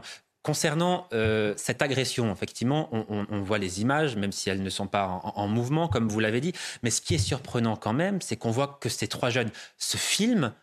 Euh, ils ont volé quoi une, une trentaine d'euros. Ah pas. ils rient à la fin. Donc, ils, ils n'ont pas agressé cette dame pour la voler, en réalité. Ils l'ont agressée pour le simple plaisir de l'agresser. Il y a là, une- dans cette agression, une forme d'autosatisfaction. D'ailleurs, ils se filment, ils se filment pour éventuellement se, se- se souvenir de cette agression, pour en rigoler un peu plus tard quand ils, rega- quand ils regarderont la vidéo. C'est cela qui est aussi inquiétant. Il On n'est chose- plus seulement dans, dans une agression pour de l'argent avec un but précis. Finalement, il n'y a pas de mobile. Il ne sait même pas ce qu'elle a Le- dans son sac, Le, euh, le- le- le seul mobile, c'est le plaisir d'agresser. Et Voilà. c'est cela qui est inquiétant. Il y a une forme de détachement, en effet, Gabriel, par rapport à l'acte commis, qui dit là encore quelque chose de ce rapport à la violence, de son évolution dans notre société. Mais ça dit surtout euh, beaucoup de notre lâcheté, parce que c'est quoi cette société qui laisse les vieilles dames se faire agresser de cette façon-là? Bah, ils ont été arrêtés et Non, non, placés non, en non, centre de détention. Moi, euh. je, je vous invite à aller faire des recherches sur Internet, ce que j'ai fait cet après-midi, Mhm. euh, pour faire le tour des personnes âgées, même très âgées, octogénaires,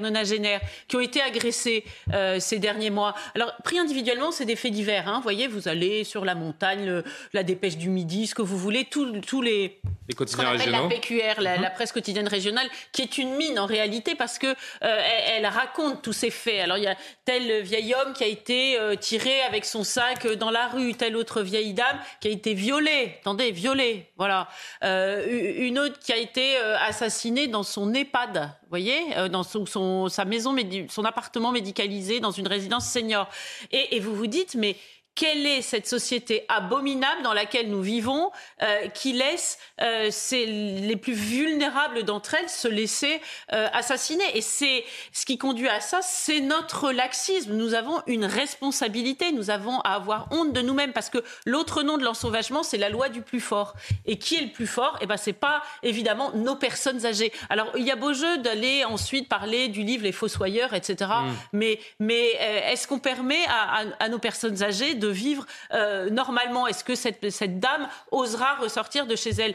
Moi, je, je dis honte à nous. Quel regard les générations futures euh, poseront sur nous autres qui avons laissé à- traiter de cette façon-là honte, nos honte- honte sur ces trois agresseurs, pardon, mais là, vous- oui, mais enfin, alors on va les mettre un centre d'éducation. Il va se passer quoi ensuite? Je vous fiche mon billet, on les suit tous les Mais Gabriel, voir pardon, ce qui va se passer. j'en- j'entends j'entends Ouais. parfaitement votre euh, votre argument. ouais. Mais qu'est-ce qu'est-ce qu'on fait d'un gamin de 14 ans qui commet un acte comme celui-là? Dans, dans, dans le dans le dans un monde idéal que vous imaginez, qu'est-ce qu'on fait d'un gamin de 14 ans qui a fait ça? Qu'est-ce qu'on fait de Moi, lui? ce que je vous dis, c'est que déjà, on les met à l'écart de la société. Ce qui a été fait. Ils Très sont dans un centre de rétention. Euh, là, et effectivement, David Linard a raison. La famille qui les a élevés a une responsabilité. Euh, qui est cette famille? D'où vient-elle? Qu'a-t-elle fait? Euh, Comment a-t-elle n'a-t-elle pas réussi à inculquer la, mo- la moindre humanité à ces enfants-là? Euh, Il faut se poser des questions et puis il faut. Ils sont trois. hein. C'est pas un cas Ils sont Ils sont trois, trois sur le coup. hein. et il faut tous ces cas que je vous ai donnés, eh bien, analysons-les, posons euh, calmement les choses et regardons les auteurs des faits. De qui s'agit-il? Comment ont-ils été sanctio- sanctionnés? Quelle réponse offre la société? Je pense que ça, nous donnerait beaucoup de pistes fort intéressantes et peut-être beaucoup de sujets tabous seraient abordés. Oui, euh, alors je- on, est évidemment sur le coup de l'émotion. Qu'est-ce qu'on fait de ce gamin? Qu'est-ce qu'on fait de ces gamins? Je peux comprendre ce que dit Gabriel. Effectivement, on, on sait que les réponses de la justice ne sont pas toujours, sont parfois très inadaptées, même euh, compte tenu des situations que nous décrivons tous les jours ici sur, euh, sur CNews. Mais là, en l'occurrence, il y a une réponse. Est-ce qu'elle est suffisante ou pas? On verra bien. Mais à 14 ans, à part mettre ces gamins dans un centre éducatif fermé pour éventuellement essayer de les remettre sur le droit chemin, je dis bien essayer, on n'est pas sûr d'y arriver, mais au moins on tente, on essaye. Je crois que l'État, là, est dans son rôle. Vous parlez des homicides sur des vieilles dames, etc. On ne peut pas dire que l'État ne fait jamais rien. Vous dites l'État laisse assassiner des vieilles dames. Non, quand même, quand il y a un assassinat et qu'on laisse a- assassiner des vous, vieilles dames. vous avez je, dit ça. Je pense si, si, si. qu'on peut largement Si, s'interroger sur notre société. Oui. Et sur la- le laxisme de Ah, notre mais bien justice, sûr. ça Ah oui, c'est mais évident. ça c'est un autre sujet. Voilà. Qu'il y ait du laxisme et que les réponses ne soient pas toujours adaptées, c'est Bah, un fait. pas donner les, les réponses Mais- adaptées, c'est laisser des gens en liberté, et de fait, c'est laisser les gens se faire agresser. Ça, c'est une évidence. Mais quand il y a des situations que vous décrivez qui sont aussi graves, des assassinats, etc., des viols, il y a quand même des réponses de la part de l'État et de la justice qui là sont fortes. Même Est-ce que la dire. justice des mineurs est adaptée? Est-ce qu'on peut apporter la même réponse à un enfant qu'un adulte? On se pose régulièrement cette question quand on voit cette ultra-violence qui semble gangréner une partie de notre Et jeunesse. vous voyez, ce qui me frappe, c'est que vous, ce qui vous intéresse, c'est le sort de ces enfants. Euh, Bah, parce que- parce Non, que j'ai tendance non, à me dire, oui, ce, ne sont pas des adultes. Vous vous intéresseriez Non, mais au sort de cette. Évidemment, de cette- mais, mais, de mais cette je dis dame, pas qu'il Mais attendez, euh, Gabriel, ne ne vous méprenez pas. Je, ne suis pas en train de dire qu'il faut leur acheter euh, des, des cadeaux et, les, et les mettre dans, au club Méditerranée. C'est pas du tout ce que je suis en train de dire. Mais je me dis, je me dis centres qu'à à 14 ans, il y a peut-être autre chose à faire en termes de traitement et de sanctions que pour un adulte. C'est la seule chose a- que je me dis. Mais évidemment qu'il mérite une sanction. Les plus grands pédopsychiatres vous le disent. On parle tout le temps de Maurice Berger qui dit la première incartade, le premier larcin, une sanction forte, efficace parce que vous freinez des parcours de délinquance. Évidemment qu'ils doivent être sanctionnés. Comment C'est la question. Il y, a, il y a une chose extrêmement importante quand même là, en l'occurrence, c'est que ces gamins de 14 ans, euh, quoi qu'on en dise, quoi qu'on fasse, à un moment, ils vont ressortir. Et il faut quand même éviter qu'ils recommencent. Là, euh, la récidive, euh, c'est quand même quelque chose d'extrêmement important à cet âge-là. Faire en sorte que Bien quand sûr. ils vont sortir, ils ne recommencent pas. Donc, Et ne pas les sanctionner, c'est quasiment mais- de la non-assistance à personne en danger. Donc sur ça, on est d'accord, il n'y a pas de dans ce sens-là. C'est surtout l'échec total, à mon sens, d'une société qui a perdu depuis des décennies ses valeurs, d'une société de l'irresponsabilité, d'une société qui ne sanctionne plus, justement. Hein. Vous vous souvenez, euh, en mai 68, Là, j'entends déjà les téléspectateurs qui disent oh, oui, mais en mai 68, c'était il est interdit d'interdire. Donc, dès cette époque-là, le verre était dans le fruit. C'est-à-dire que la sanction dont parle le pédopsychiatre, le problème, c'est qu'on est dans une société et on élève la plupart du temps, aussi dans des milieux culturels plus défavorisés, il faut le dire, des enfants dans l'irresponsabilité, dans le non-respect, sans sanction. Et de ce point de vue-là, de ce point de vue-là, les familles ont une responsabilité absolument primordiale. Pardon. Et bien sûr. Alors oui, monoparental, oui, le père, oui, non, très Peu bien. importe. Mais il y a toujours eu des des des des, des, des familles monoparentales, des gens qui ont des parcours chaotiques qui et qui ne pas, sont qui pas- se. Mais Vous aussi une responsabilité monumentale de l'éducation nationale, l'éducation républicaine qui devait nous faire partager les valeurs de la République. Elle est où? Et en plus, on s'aperçoit que cette éducation-là accroît les inégalités. Donc tous les gens de gauche qui font de l'éducation nationale le nec plus ultra de leur idéologie, non seulement ils devraient se poser la question comment se fait-il que moi en tant qu'enseignant, parfois je n'enseigne plus les valeurs de la République, mais en plus cette éducation-là, c'est- dans les rapports, elle accroît l'inégalité sociale et culturelle. C'est un triomphe, c'est un échec total. On parle des prisons, justement. Je voudrais euh, profiter des 3-4 dernières minutes de l'émission pour vous montrer les images de la petite visite en prison pour le garde des Sceaux à Melun aujourd'hui, après, la polémique de l'été autour du fameux épisode Colantes dans la prison de, de Fresnes. Éric Dupont-Moretti en déplacement autour de la question du travail pour les détenus, la question de la réinsertion, mais il a été rattrapé, bien sûr, par l'épisode du karting dont il ne veut plus entendre parler. Écoutez. Je ne sais pas quelles sont les activités qui sont bloquées. La culture, oui. Le sport, oui. Bien sûr. Le travail, oui. Ça va de soi. Aujourd'hui, j'ai vu à la fois de la punition, puisque nous sommes dans un monde clos, et de la réinsertion. Je n'ai pas vu ça dans les images euh, que vous rappelez à mon souvenir. Fin de l'histoire euh, sur le karting et cet épisode, euh, Johan? Fin de l'histoire, ce sont des images qui ont marqué les Français quand même. Ça va rester. Euh, après, le véritable sujet de la prison, et c'est, me semble-t-il, l'un des principaux dossiers du ministre, c'est de faire en sorte d'avoir des prisons dignes aussi. Parce qu'effectivement, la prison, elle doit Et punir. surtout de casser la récidive. Eh, eh, C'est ce que j'allais vous dire. Elle doit, elle doit punir, elle doit mettre hors d'état de nuire en les enfermant ceux qui ont commis des, des délits et parfois des crimes. Mais quand on arrive en prison à, à 20 ans, à 25 ans, euh, on peut bien imaginer qu'un jour on va ressortir, quel que soit le délit ou le crime qu'on ait commis.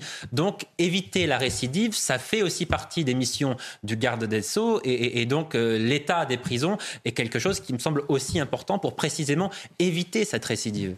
Un, mot euh, sur, euh, sur l'objet de ce déplacement, Gabriel, Eric, euh, rapidement, il nous reste une minute trente. Ce nouveau dispositif destiné à relancer le travail en prison, à faciliter la réinsertion des détenus.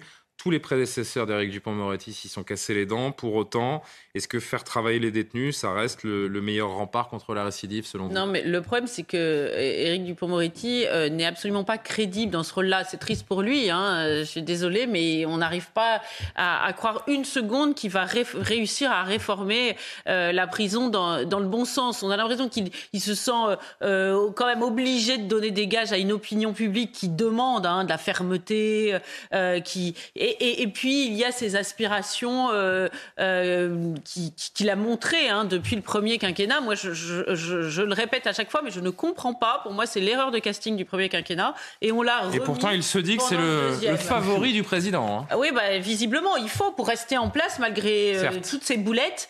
Et, euh, et je, crains malheureusement que euh, ce ne soit pas le bonhomme à la bonne place. Éric Revel, la conclusion en 30 secondes.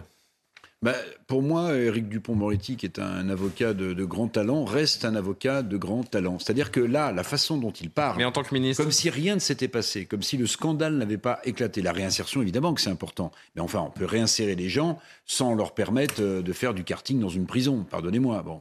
Mais il y a une forme d'arrogance chez, Éric Dupont-Moretti qui est la marque euh, des, des, euh, des grandes plaidoiries, si vous voulez.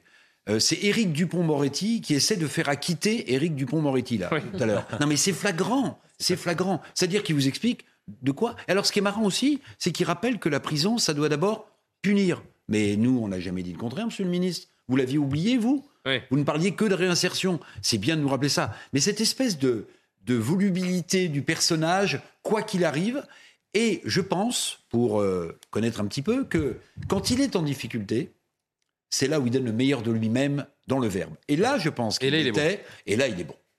Il frise quand même l'arrogance. Merci à tous les trois. Merci aux téléspectateurs de nous suivre. Restez bien avec nous puisque Soir Info n'en est qu'à sa mi-temps pour euh, reprendre euh, une rhétorique footballistique.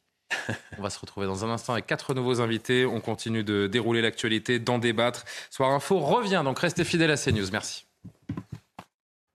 Ah mais continuez, euh, qu'est-ce que vous faisiez Jean-Sébastien? Ah voilà, donc on a, voilà, bienvenue sur CNews où Jean-Sébastien Ferjou en direct nettoie le plateau. C'est un plaisir de vous retrouver. profite d'arriver à l'heure pour être Jean-Sébastien, alors on va raconter les coulisses du direct à 22h30. Merci de nous rejoindre en direct. Jean-Sébastien Ferjou qui est très bien élevé parce qu'il a renversé son verre d'eau. Il est parti chercher la petite lingette pour euh, nettoyer. Merci Jean-Sébastien. Bonsoir et merci d'être là. Journaliste, euh, journaliste plus que journaliste, directeur de la publication d'Atlantico, Alexandre Devecchio, rédac- chef du rédacteur en chef au Figaro. Bonsoir. Régis Le Sommier. Je fais les présentations, je fais les choses à l'envers parce que je voulais montrer euh, Jean-Sébastien qui nous nettoyait la table. On vous retrouve, chers amis, pour les débats et le décryptage de l'actualité dans une poignée de secondes. Mais d'abord, on accueille Adrien Spiteri. Le rappel de l'actu. Adrien, bonsoir. Emmanuel Macron a pris la parole sur TikTok contre le harcèlement ce jour de rentrée scolaire. Le président de la République appelle les enfants victimes de harcèlement à en parler autour d'eux, rappelant qu'un numéro de téléphone existe en cas de harcèlement, le 3020 ou le 3018 via l'association e-enfance. La remise à la pompe est passée aujourd'hui à 30 centimes le litre dans toutes les stations de France contre 18 centimes précédemment. Tous les carburants sont concernés, excepté le fuel domestique, une aide qui durera deux mois avant de retomber à 10 centimes. Et puis l'ONU évoque de possibles crimes contre l'humanité au Xinjiang en Chine. Dans un rapport, il fait état de preuves crédibles de torture et de violences sexuelles à l'égard de la minorité ouïghour. L'ONU appelle la communauté internationale à agir. Un document basé sur de la désinformation et des mensonges selon Pékin. Et on est donc ensemble jusqu'à minuit. Je vous ai présenté nos invités. J'ai oublié de rappeler quand même, parce que c'est exceptionnel. Non seulement Jean-Sébastien Ferjou fait le ménage sur le plateau, mais en plus il arrive à l'heure pour le deuxième soir consécutif. Franchement, je j'arrive même pas à le réaliser, euh, Jean-Sébastien. J'en suis. l'espoir en cette rentrée. Ah mais je Parce suis. c'est le euh, jour de la rentrée, c'est pour ça. Je suis bouche bée. Je- C'est la rentrée. ouais. Donc, vous avez euh, vie privée un peu ou pas? Les enfants, la, la rentrée, vous avez des Ben oui. enfants autour de la table? Ça s'est bien passé? Oui, ça s'est bien passé. Les pleurs? Non Le déchirement de la séparation et puis Bon, le- finalement. euh, Le- la satisfaction Bah, de retrouver ses copains. Parce que Il y avait des profs? Oui. Bon, tout va bien. Tout le monde a eu des profs Ceux qui ont des enfants avaient des Oui. profs? Ok, bon, tout va bien. Allez, on reprend notre euh, sérieux, on déroule nos thèmes, à commencer par le, le premier, et cette agression euh, sauvage euh, de cette euh, femme âgée de 89 ans qui a été violemment agressée par trois mineurs à Cannes. Ça s'est passé lundi dans le quartier de la Boca. Un, un trio d'adolescents âgés de 14 et 15 ans qui a suivi l'octogénaire alors qu'elle rentrait chez elle après avoir fait quelques courses. L'un d'eux lui a asséné un violent coup de poing, la projetant au sol. Un autre en a profité pour lui arracher son porte-monnaie dans lequel se trouvait une trentaine d'euros. Enfin, le troisième a filmé la scène. Les trois adolescents ont été retrouvés, placés en garde à vue. Ils ont reconnu les faits. Selon les informations de CNews, deux d'entre eux étaient d'ores et déjà connus des services de police. On a appris également dans la soirée que ces trois mises en cause, euh, dans le cadre de leur contrôle judiciaire, ont été placés dans des centres éducatifs fermés dans trois villes euh, distinctes, Marseille, Bordeaux et euh, Saint-Étienne. On va réagir quelques minutes en ce début d'émission. D'abord, je voudrais vous faire part de la réaction de David Lisnard parce que c'est très fort et très symbolique ce que dit euh, le maire LR de Cannes. Dès les faits connus, au vu des images de cet acte répugnant commis par des sous-humains, j'ai mis la pression, suis intervenu auprès du commissariat, donné toute information que nous avons pu récolter jusqu'à fournir l'identité des agresseurs. Il déroule une série de tweets pour conclure. J'ajoute, en essayant de ne pas me laisser aller, que s'il s'agissait de ma mère qui avait été ainsi agressée, en connaissant l'identité minable des auteurs de cette abjection, c'est peut-être moi qui serais aujourd'hui en prison. On va parler évidemment de, cette affaire, du, côté surréaliste de l'âge de ces gamins qui commettent quelque chose d'absolument inhumain. Et c'est important ce que dit David Lisnard. Est-ce qu'il est dans son rôle de dire une, euh, chose pareille? Euh, Alexandre, vous voulez commencer? Ça paraît extrêmement sincère. C'est Oui. rare de les hommes politiques qui parlent euh, avec leur. Est-ce qu'un élu de la nation euh, doit parler avec son cœur? Sans élément de langage, ben, je pense qu'il a bien fait. C'est quelque chose qui, qui fait du bien. Surtout quand on voit les images. Là, on a fait le choix de ne pas le passer, les passer, ce que je peux comprendre parce que c'est. euh, On a fractionné les images euh, avec euh, des captures d'écran parce que franchement, c'est voilà, c'est franchement ignoble, mais quand on les voit, je les ai vus sur Twitter, ça a quelque chose d'assez insupportable et on comprend qu'ils réagissent avec les tripes. Et euh, c'est d'autant mieux qu'il ne fait pas que réagir avec les tripes parce qu'il a fait euh, des propositions assez concrètes euh, après. Il s'est activé pour, euh, qu'il y ait les informations pour qu'il soit arrêté, mais il explique aussi que euh, il va sans doute retirer le logement social de la famille et il demande au ministre de l'Intérieur de supprimer toutes les aides Alors- sociales. et donc ça montre qu'il a compris un certain nombre de choses. Parce que euh, je pense que c'est des mineurs et que les parents ont une responsabilité et que souvent ce sont des familles. euh, on, on cite souvent Maurice Berger sur ce plateau, le Pédopsychiatre. pédopsychiatre, euh, qui dit que les faits de violence, souvent des, des familles qui viennent de pays étrangers, qui ont d'autres mœurs, qui ont des rapports souvent euh, claniques. Ah, pour le, je ce cas-là précis, moi, je suis incapable de vous donner euh, l'identité des trois. Oui, euh, pour ce cas-là précis, mais là, on est face à... Il n'y a pas de violence systémique dans la police, mais il y a des violences systémiques en France. Et généralement, c'est le même type d'individu. Euh, quand c'est les mineurs, c'est le, même type d'individu euh, également. Euh, et donc, famille clanique. Et de toute manière, famille clanique étrangère ou pas étrangère, quand ce sont des mineurs, il faut qu'il y ait une responsabilité parentale. Et il n'y a pas de raison, quand ce sont des récidivistes, que les familles bénéficient de l'aide de la nation. Je pense que c'est une bonne solution pour que l'éducation soit aussi prise en charge par ces, euh, ces familles-là, parce que l'État, euh, l'école ne peut pas ne peut pas tout faire. Donc, euh, je trouve que c'est une réaction euh, courageuse de, de David Lisnard, aussi bien euh, dans le diagnostic, il décrit les faits encore une fois avec ses tripes, Est-ce et en plus pas un il fait peu- des Moi, que- Ma question, euh, vous la comprenez, on, parle d'un, on, on parle d'un élu, qui plus est président de font de la l'association des hein. maires de France. J'entends bien que qu'on peut d'une certaine manière approuver qu'il parle avec le cœur, mais l'autre versant de la réflexion qu'on peut avoir, c'est de se dire il met de l'huile sur le feu, il engage d'une certaine Non, façon les gens le feu, à mais se faire justice eux-mêmes. Euh, puisque vous l'évoquiez, Alexandre, je vais juste avant de, vous, de finir le tour de plateau lire cette lettre, hein, une partie de la lettre donc que David Lisnard a adressée aujourd'hui au ministre de l'Intérieur. Eu égard à la gravité de cette agression, outre les décisions judiciaires qui seront prises, je vous demande de tout mettre en œuvre pour que soit suspendu immédiatement le versement de toute aide sociale au profit de ces familles. Par ailleurs, une famille aurait tenté de couvrir les agissements de l'un des mis en cause sur la base d'un faux témoignage. Pour ma part, j'ai d'ores et déjà demandé leur expulsion du logement social dont elles bénéficient auprès des bailleurs concernés. Je souhaite enfin euh, que soit prononcée l'interdiction de séjourner et de transiter sur la commune de Cannes à l'encontre à l'encontre pardon, des trois agresseurs. Oui, euh, est-ce qu'il est dans son rôle? Est-ce qu'il ne met pas de l'huile sur le feu d'une certaine manière, même si on comprend qu'il puisse parler avec son cœur? Jean-Sébastien. Je trouve parfaitement dans son rôle sur sa lettre. Et David Lisnard est quelqu'un qui est en général attaché euh, à l'action, qui entend qu'il y ait des résultats et pas uniquement des discours, euh, des discours théoriques. C'est un peu la marque de fabrique qu'il essaye d'installer, parce qu'il a quand même des ambitions aussi. Ça s'inscrit malgré tout dans une stratégie politique. Mais Mmh. peu importe, ça fait partie de la politique. Moi, je trouve très bien sa lettre et que ça ne se finisse pas comme souvent dans ces cas-là. Finalement, ce sont des mineurs et on laisse couler et rien ne se passe vraiment. Il y a une exigence et il faut qu'elle soit exprimée. Je suis en revanche plus réservé sur le dernier tweet parce qu'effectivement, il y a un rôle d'exemplarité des élus. On peut dire que c'est une agression qui est absolument révoltante. On peut dire évidemment qu'il n'y a pas besoin que ce soit notre mère ni notre grand-mère d'ailleurs pour être, euh, pour être heurté puisque chacun peut se projeter dans la Ça glace le situation. et surtout, ce qui est vertigineux, c'est qu'on voit bien qu'il n'y a plus aucun respect. Parce que frapper une vieille dame par surprise, et on le sait très bien, à tous les âges de toute façon, euh, c'est évidemment Oui. répréhensible, mais une vieille dame on ou un vieux monsieur, peu importe, on sait très bien qu'une chute à Personne cet âge-là, elle peut très rapidement ou très facilement entraîner la mort immédiate, ou parce qu'une fois que vous avez le col du, du fémur cassé, on sait Ah, que... là, il y, a- général- il y a eu hémorragie Donc, cérébrale qui ouais. s'est résorbée, heureusement, mais elle aurait Oui, pu mais, mourir. que- oui, mais le, le Oui, d'ailleurs, tout sujet, à l'heure, j'ai c'est fait le une erreur. risque J'ai dit, qu'on prend. Le pour sujet, nos téléspectateurs qui étaient présents tout à l'heure, j'ai parlé de commotion cérébrale. C'était une hémorragie cérébrale qui, en effet, comme le dit Alexandre Devecchio, s'est euh, résorbée. Mais pas Et quand bien même il y a un traumatisme. L'agression, elle n'est pas grave par son résultat. Ce n'est pas parce que cette dame serait s'en tire bien ou s'en serait malheureusement tiré moins bien qu'on peut apprécier la gravité. La gravité, elle est par cette agression qui est parfaitement gratuite et qui signifie vraiment cette espèce de nihilisme dont on parlait déjà plus tôt dans la semaine. Il n'y a aucun respect. Une personne âgée, par définition, une personne fragile, c'est une personne à laquelle vous ne vous attaquez pas. Et certainement pas en arrivant en arrière et certainement pas pour 10 euros. Et là, ce sont des mineurs, on le voit, des mineurs qui étaient évidemment déjà connus des services de police.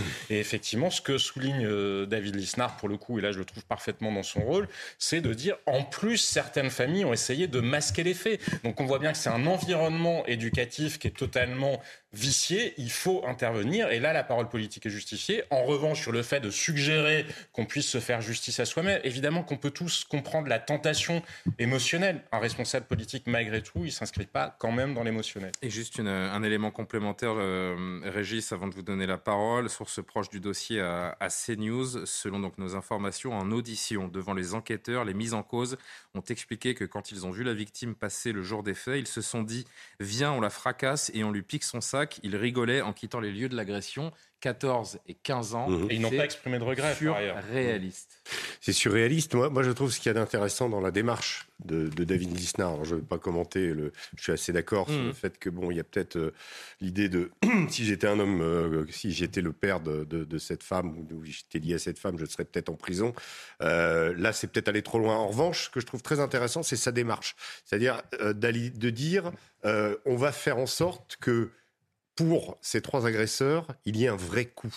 Pas simplement euh, un blâme, euh, le fait d'être remis, mais que on va s'attaquer aux allocations, on va s'attaquer à leur présence sur la commune, on va rendre leur vie La double peine pour la famille, que- c'est Ah bah oui. c'est mais en souhaitable. plus, on a une famille, mais parce qu'on sait très bien, on, a- on le voit bien, une famille qui essaye de dissimuler, de faire un faux témoignage.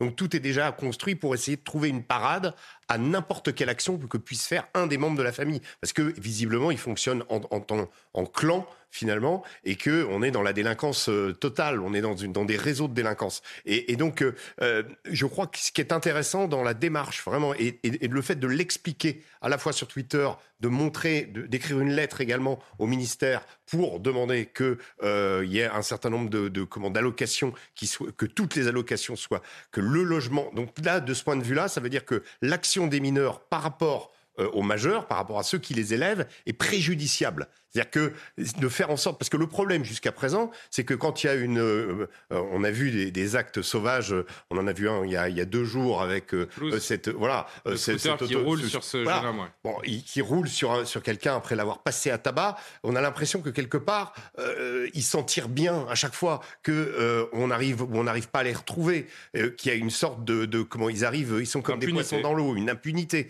Là, en l'occurrence, on les a trouvés. Le maire lui-même a donné des informations pour pouvoir les localiser. On les arrête et voilà ce qu'on va faire. Et il l'explique. Donc peut-être que euh, le prochain qui serait tenté d'agresser une nouvelle vieille dame peut se dire euh, dans le secteur, c'est pas bon pour moi. Parce que c'est- comme ça un petit peu que on, on va Dissuasion. pouvoir continuer, recommencer à faire que, euh, comme on dit souvent, hélas, la peur change de camp. Il y a une forme de détachement également euh, par rapport à l'acte comique qui dit forcément quelque chose du, du rapport à la violence, de son évolution dans notre société, Alexandre. Oui, une forme de, de décivilisation, de déshumanisation, de, de fait qu'on considère finalement que l'autre n'est pas un être humain et qu'on peut lui taper dessus, qu'il n'y a pas de, de, de conséquences. Et, on voit une Et j'ai envie de me dire qu'à 14 et désinvolture. 15 ans, ces gamins, ils sont rattrapables d'une manière ou d'une autre. Bah, Ce seraient des individus de 40, 50 ans, je, je ne tiendrais C'est peut-être pas ça ce discours. faut, c'est Mais- pour ça qu'il faut frapper fort, qu'il y ait des, con- des conséquences. Et se remettre à une justice des mineurs qui dirait, bah, parce qu'ils sont mineurs, il ne faut pas qu'ils soient punis, ce serait une forme de non-assistance à la personne en danger. Je voudrais juste dire d'un mot sur l'aspect le plus polémique du, du tweet de David Lislar, parce que je ne vous ai pas tout à fait répondu. Bon, certes, euh, euh, un politique n'a pas à tomber dans, C'est-à-dire, dans bah, si l'émotion. c'était moi, je serais en prison. ouais. Oui, mais je pense qu'il tire aussi euh, une forme de sonnette d'alarme. Parce que devant ces images, il peut y avoir effectivement la tentation d'une partie de la population de se faire justice elle-même. Donc je ne pense pas du tout que c'est une incitation à la violence, mais c'est aussi euh, une manière de faire réagir les juges et de dire attention, si la justice euh, n'est pas rendue euh, fermement, un jour les gens vont en avoir marre et on va, pour le coup, il y aura plus du tout d'état de droit. Moi, c'est comme ça que je l'interprète et donc c'est pas totalement inintéressant et j'ai pas envie de lui jeter la pierre. Ensuite, sur ce qu'il propose, c'est ni plus ni moins ce qu'ont fait les Danois. Une social-démocratie, la, la gauche danoise, avec l'approbation de la droite, a, fait- a mis en place toute une série de lois qui s'appellent les lois anti-ghetto. Et il y avait exactement ce que propose euh, David Listar, la suppression des aides sociales, mais aussi une forme de bannissement, parce qu'on l'a dit tout à l'heure, Jean-Sébastien Ferjou l'a dit, il y a un environnement familial, social dans certaines cités qui fait que euh, euh, voilà, il y a un monde parallèle qui se crée. Donc pour casser ce, ce monde parallèle, je pense que ce genre de mesures sont des mesures euh, utiles. Un mot encore, euh, Jean-Sébastien, et j'ai envie d'ajouter une question. Qu'est-ce qu'on fait d'un gamin de 14 ans qui commet un acte aussi euh, insupportable? Ben, alors, l'exemple du Danemark, effectivement, est assez intéressant. On voit bien qu'ils se sont montrés beaucoup plus fermes, y compris dans la maîtrise des flux migratoires, que d'autres pays, que la Suède notamment. Et quand on compare la situation à quelques années de décalage, il y a une très très grande différence sur le niveau de violence qui règne dans le pays. Maintenant, ce qui est vertigineux face à ce genre de situation, c'est que oui, bien sûr, il faut que la certitude de la sanction existe. Ça, c'est presque pour le reste de la société. Mais malheureusement, nous sommes face à une catégorie de population qui, bien souvent, s'en fiche elle-même. Elle s'en fiche de gâcher sa propre vie.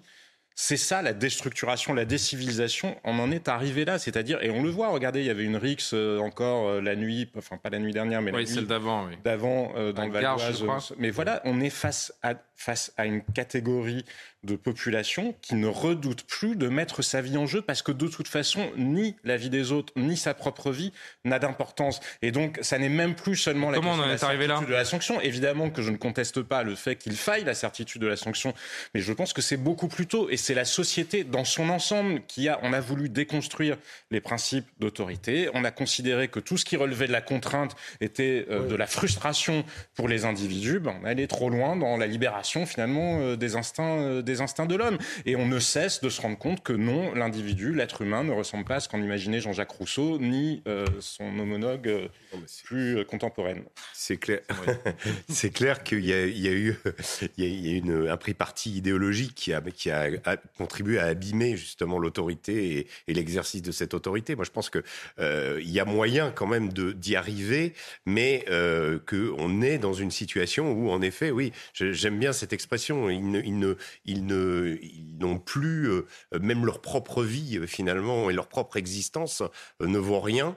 Et il faut, il n'y a, il y a pas d'une, il a pas de 36, 36 solutions. C'est la réinstauration d'une forme de peur. Si on n'y arrive pas, la société va, je veux dire, le nombre de vieilles dames, parce qu'avec ce, ce genre de, de- d'exemple, vous imaginez les, les, personnes âgées demain qui vont dans la, qui vont aller faire leurs courses.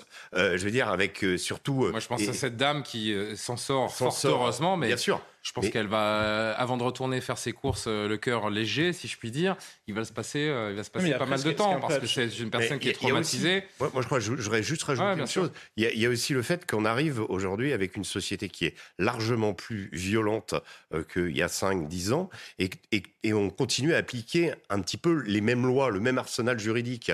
On le voit, on, on- on- on fait toujours ces débats et on en revient au, au- au tandem police-justice à la fin. La justice n'est plus adaptée que- à, à la situation, il que y a une situation où euh, c'est évident que, par exemple, dans le trafic de drogue, euh, l'utilisation des mineurs euh, est, est- est exponentielle parce qu'ils savent très bien que la sanction ne sera pas aussi im- importante. Donc, revoir la justice des mineurs. Donc là, il y, a un- il y a un vrai problème. Si, je veux dire, si on doit passer par, par là pour sauver le reste de la société, il faudra qu'on réforme euh, Mais- ces mais lois nous- ou en tout cas qu'on les durcisse d'une manière. dernier mot là-dessus, je voudrais qu'on avance sur la visite d'Éric mais le à, grand à Melun. euh, Le grand paradoxe aussi, c'est qu'on ne trace pas de continuité entre les différents euh, faits divers ou faits d'actualité qu'on est amené à commenter. Mais regardez, souvent, il n'y a plus de sens de la vie. Nous sommes une société qui n'est plus capable de définir, de donner un sens à la vie. Bien souvent, les familles n'y parviennent plus, les individus n'y parviennent plus, et on a détruit tous les cadres qui en donnent parce que tous les individus ne sont pas faits naturellement pour en trouver.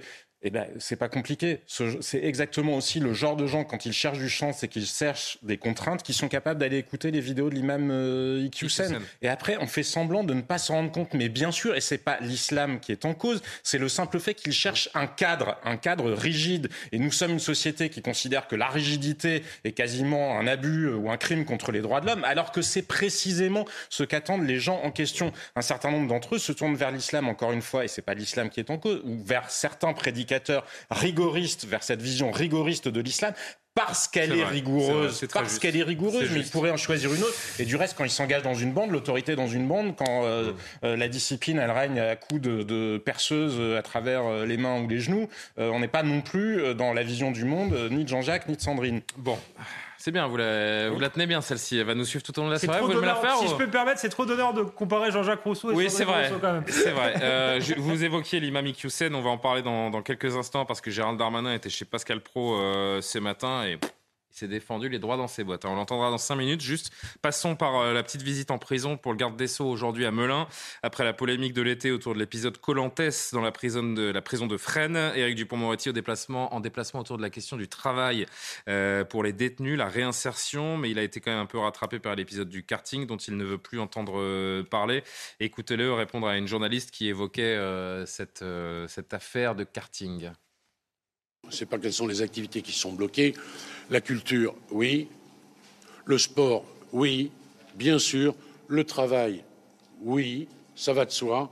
Aujourd'hui, j'ai vu à la fois de la punition, puisque nous sommes dans un monde clos, et de la réinsertion. Je n'ai pas vu ça dans les images euh, que vous rappelez à mon souvenir. Il s'en sort bien, Régis, de cette affaire de, karting? Elle est derrière lui ou elle va le poursuivre? Je pense, qu'elle va le poursuivre, mais elle contribue à, mettre Eric. Ce que je dis toujours, c'est qu'Éric Dupont-Moretti n'est pas dans, le bon rôle. Dans son, il est pas. Euh, il a survécu euh, au premier euh, au premier gouvernement. Il a été reconduit par Emmanuel Macron malgré. On dit qu'il est le chouchou du président. Passage hein. une mise en examen quand même. Donc voilà, pour un ministre de la Justice, garde des sceaux, c'est quand même un petit peu choquant.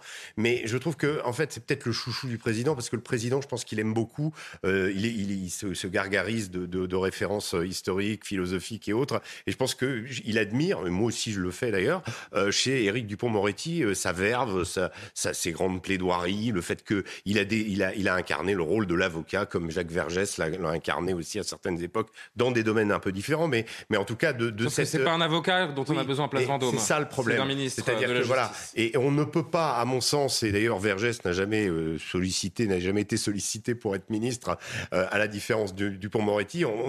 Souvenez-vous, quand il a été nommé, ça avait été un vrai choc. C'était dit, euh, euh, d'abord, il va se venger ah bah, des, magistrats, des magistrats, voilà. Mais, mais surtout, moi, je crois que l'exercice n'est pas possible. C'est-à-dire qu'on ne peut pas être garde des Sceaux et avoir, cette, avoir eu cette attitude qui est nécessaire. C'est-à-dire le rôle de l'avocat, il est absolument nécessaire. Ça fait partie de nos sociétés. C'est pas le premier avocat à avoir occupé ce poste. Non, oui, mais lui, il défendait comment les délinquants. Abdelkader Mera, il défendait le, gang de Roubaix, il a défendu quand même, voilà, euh, il a défendu des positions extrêmes, c'est-à-dire qu'il a euh, assuré cette ce, droit naturel que tout être humain, malgré euh, la gravité des, faits qui lui sont reprochés, a le droit à une défense. Donc ça, c'est un rôle qu'il a incarné à la perfection et il est un modèle pour ça. Maintenant, je pense que Éric Dupont-Moretti vraiment fondamentalement n'a pas réussi à faire sa mutation et à devenir un garde des sceaux. Et, l'histoire du, karting, eh bien, elle va lui rester euh, comme l'exemple. Et ce qui est terrible, c'est parce qu'on est quand même dans des séquences médiatiques quand on parle des délinquants, quand on parle de cette violence gratuite, etc. Parce qu'il y a aussi quelque part un côté, ils regardent, ils s'informent aussi tous ces délinquants. Ils savent très bien qui est qui et ils savent très bien que dans ce gouvernement, du point de vue de la justice, il y a quelqu'un qui est un peu fragile ou quelqu'un qui est un peu fragile. Il y a encore un peu moins de 5 ans pour tenter de, faire Gérald Darmanin, le contraire. Il y a Gérald Darmanin d'un côté qui essaie de, manier le bâton, mais en réalité, le goût de cop, il n'est pas efficace du tout. Donc il faudrait qu'il y ait une barque qui fonctionne et avec deux rameurs qui, rament dans le même sens. Or, en réalité, c'est pas le cas aujourd'hui. Un mot sur l'objet quand même de son déplacement aujourd'hui à Melun, un nouveau dispositif destiné à relancer le travail en prison et à faciliter la réinsertion des détenus. Alors, c'est vrai que Alexandre a un peu tous les prédécesseurs se sont cassés les dents euh, sur cette problématique, mais faire travailler les détenus, ça reste le meilleur rempart contre la récidive? Oui, c'est une bonne chose, mais pour revenir euh, sur les propos d'Éric Dupont-Moretti, je ne suis pas contre la réinsertion. Évidemment qu'il faut essayer de réinsérer au mieux euh, les détenus, mais le but de la prison, euh, c'est d'abord de mettre à l'abri de la société. Euh, c'est d'abord de protéger les, potentielles victimes. Et je crois qu'aujourd'hui, le problème de la société, c'est ça, c'est qu'on a des gens en, liberté qui sont un danger pour les autres. Donc mettons-les à l'abri de la société. et après, certains jours, ces gens-là. J'entends, mais ces gens, tous ces gens-là sortent un jour, euh, à l'exception de ceux qui sont condamnés à la perpétuité, mais, qui sont une poignée. Euh, il y a un moment, ces gens-là sont dans la nature, euh, reviennent dans la, dans la, société. Et les préparer, c'est peut-être pas une mauvaise chose non plus. J'ai commencé par le dire que c'était une bonne chose. mais je crois qu'on les préparera d'autant mieux si on a beaucoup de, de prisons. je pense qu'Éric Dupont-Moretti est contre le, en fait l'emprisonnement. Euh, c'est la, solution, la moins mauvaise solution peut-être pour lui, mais je crois que fondamentalement, s'il pouvait, euh, il n'y aurait pas de, y aurait pas de, prisonniers. Moi, je crois au contraire que euh, il faut qu'il y ait le plus de prisons. Euh, c'est le meilleur moyen pour qu'on ait des prisons dignes dans lesquelles les gens pourront se, réinsérer. Donc commençons par, construire, des prisons, je crois. Et, et Éric Dupond-Moretti, on voit que le- l'emprisonnement, ça, ne le satisfait pas. Alors certes, euh, euh, dans une société utopique, effectivement, euh, mais, mais il se trouve que la société n'est pas, utopique. Et donc je crois que ça reste euh, la solution, particulièrement face à la, la montée des violences que l'on subit aujourd'hui. Un dernier mot, Jean-Sébastien, avant de parler de Gérald Darmanin et de l'imam Iqiyoussen, toujours introuvable? Moi, je sais que c'est le style d'Éric Dupont-Moretti qui, qui le dessert en réalité. C'est le côté show-off, paillette du macronisme. De leçons, c'est peut-être le un peu. côté passer à la télé. Et vous vous souvenez, quand Emmanuel Macron ou Brigitte Macron étaient dans les rues à Paris, vous voyez euh, Bernard Montiel, Stéphane Bern, ils se jetaient sur tout le monde. Enfin, il y a cette dimension-là dans le macronisme.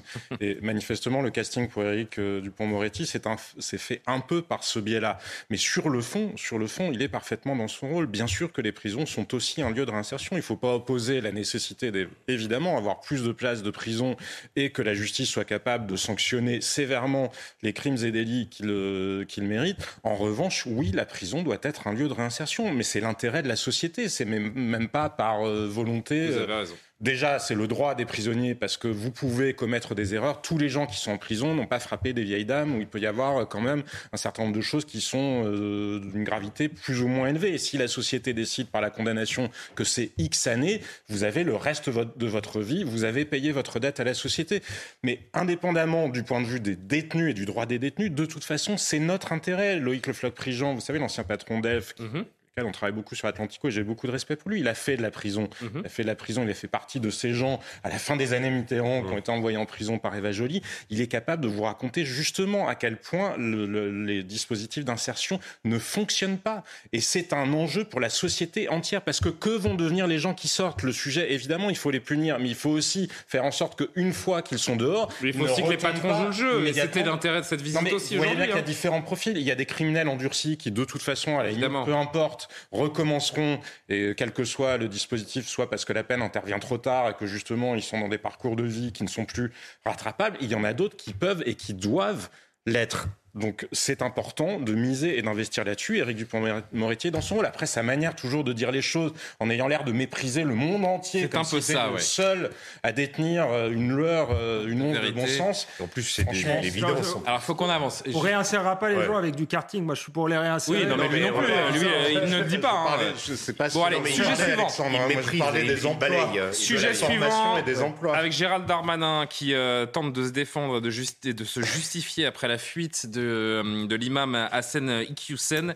Mais comment ne pas voir dans toute cette affaire un énorme raté Tout simplement, on en parle quelques minutes parce que le ministre de l'Intérieur était l'invité de Pascal Pro ce matin. Écoutez-le, euh, dans un premier extrait, il veut euh, rassurer, convaincre du fait qu'il n'y a pas eu de faille ni de légèreté autour du prédicateur. Quand le Conseil d'État nous a donné raison, le préfet du Nord a demandé au juge des libertés de la détention, c'est comme ça que ça fonctionne, il faut une autre décision de justice, on l'a passé euh, sous silence, pour permettre euh, de ce qu'on appelle des visites domiciliaires, c'est-à-dire chercher la personne chez lui. On l'a fait d'ailleurs chez lui et dans d'autres endroits où nous avions une idée où il aurait pu être. Ces visites domiciliaires ont été données en trois heures. Alors trois heures, vous me direz, c'est court pour une décision de justice, donc je remercie l'autorité judiciaire, c'est aussi long. Quand M. Equissen a eu l'information, comme moi, qu'il devait être expulsé du territoire national, il a sans doute bénéficié Mais vous de ne savez pas quand est-ce- D'abord, M. Equissen est devenu un délinquant, Hmm. puisque en se soustrayant à son expulsion, il est passible de trois ans d'emprisonnement. Hmm. Pour un monsieur qui avait, paraît-il, rien à se reprocher, c'est très bizarre de fuir des décisions de justice et c'est très bizarre de se mettre en position de délinquant. Deuxièmement, il a désormais une interdiction nationale du territoire. C'est-à-dire que, quel que soit l'endroit où il se cache, qu'il soit d'ailleurs euh, en Espagne, en Italie, en Angleterre, euh, au Maroc, en Algérie ou n'importe où dans le monde, il ne peut plus revenir sur le territoire national sous peine d'une autre poursuite judiciaire et d'une expulsion immédiate. Donc cette interdiction, je l'ai signée le soir même de la décision euh, du Conseil d'État. Troisièmement, M. Equissen, le jour où il est interpellé, parce qu'il y a beaucoup de gens qui sont dans les fichiers des personnes recherchées par un service de police ou de gendarmerie en France, il sera immédiatement, et le droit désormais le prévoit, mis en centre de rétention administrative. Donc, il n'y a plus de M. Equissen sur le territoire national à notre connaissance, et c'est une très bonne chose. Il ne pourra plus revenir sur le territoire national, et c'est une excellente chose. Et en plus, désormais, il s'est mis en position de Alors, on vous a reproché parfois d'avoir parlé un peu vite, puisque vous avez dit c'est une grande euh, victoire pour la République, et puis il est en fuite. Donc c'est ces deux, c'est cette Mais donc, déclaration oui, qui vient. L'islamisme radical est en fuite, c'est une très bonne chose. On devrait s'en réjouir. Vous savez, le pire aurait été que le Conseil d'État donne tort au ministère de l'Intérieur. L'autorité de l'État Ah, ne peut pas c'est- s'exercer. Pardon, alors Jean-Sébastien, vous me faisiez une réflexion euh, juste avant qu'on reprenne l'antenne. Moi, je répondais à la vôtre. Il arrive, il arrive à, à quand même nous dire, in fine, que l'islamisme radical est en Mais fuite. il ne peut pas s'exercer. Imam introuvable, qui ministre de l'Intérieur satisfait. Non, mais Jean-Sébastien, juste ne une prise pas. de parole, 50 secondes et on fait un, un point JT. l'enjeu politique de Gérald Darmanin, c'était quoi? C'est de montrer que sa loi séparatisme, elle est utile dans la lutte contre la progression euh, de l'islamisme. Mhm. Quand on regarde les motivations juridiques de la décision du Conseil d'État, ça n'est qu'à moitié vrai, parce qu'il y a une part des éléments qui sont dans la loi séparatiste qui ont été écartés par le Conseil d'État. Donc Gérald Darmanin, il a désespérément besoin de victoire, parce que pour un imam Iqiyoussen, combien d'autres ne sont pas inquiétés en France? Donc quand il dit l'islamisme radical est en fuite, non, l'islamisme radical, il est solidement installé dans le pays, il est souvent d'ailleurs financé sur des fonds publics par un certain nombre euh, de mairies, et ça, le Gérald Darmanin, je ne dis pas qu'il ne s'y est pas attaqué, il a essayé, il fait des efforts, il est probablement l'un de ceux au gouvernement qui a le plus investi politiquement là-dedans. Mais en l'état, il n'a pas gagné de victoire. Il avait désespérément besoin justement de cette victoire sur l'imam Iqiyoussen pour masquer tout le reste de ce qui n'est pas fait. Ben, malheureusement pour lui, ça ne masque même pas le reste de ce qui n'est pas fait, sa formule est particulièrement malheureuse. On poursuit la discussion et dans un instant, euh, je vous lirai euh, quelques extraits de l'interview du fils de l'imam euh, Iqiyoussen qui s'est exprimé dans les colonnes du, euh, du Parisien. C'est un feuilleton qui euh, assez incroyable quand même. Euh, Adrien Spiteri pour le rappel de l'actu. Il est 23h précise. On se retrouve tout de suite. Vous en parliez à l'instant, Julien Hassan Iquissen est toujours introuvable. Invité de l'heure des pros ce matin, Gérald Darmanin, ministre de l'Intérieur, est revenu sur la fuite de l'imam. Selon lui, il serait vraisemblablement parti en Belgique. L'imam est recherché depuis mardi, c'est-à-dire depuis que le Conseil d'État a validé son expulsion. Emmanuel Macron souhaite maintenir le dialogue avec la Russie, c'est ce qu'a déclaré le président devant les ambassadeurs français réunis à l'Élysée ce jeudi. Pour rappel, Emmanuel Macron est l'un des rares dirigeants européens à s'être entretenu avec le président russe Vladimir Poutine après l'invasion de l'Ukraine par la Russie. La Chine a confiné ce jeudi plus de 20 millions d'habitants à Chengdu. La ville du sud-ouest du pays a fait état de 157 nouveaux cas positifs de Covid aujourd'hui. Malgré ce rebond épidémique limité, le pays continue toutefois à suivre une stricte stratégie sanitaire. Et puis ce mercredi, les Californiens ont été sommés de ne pas charger leurs voitures électriques. Objectif, ne pas accabler davantage un réseau d'électricité vieillissant, mis sous tension par une vague de chaleur importante cet été. La semaine dernière, déjà, l'État avait annoncé bannir la vente de voitures neuves à essence à partir de 2035.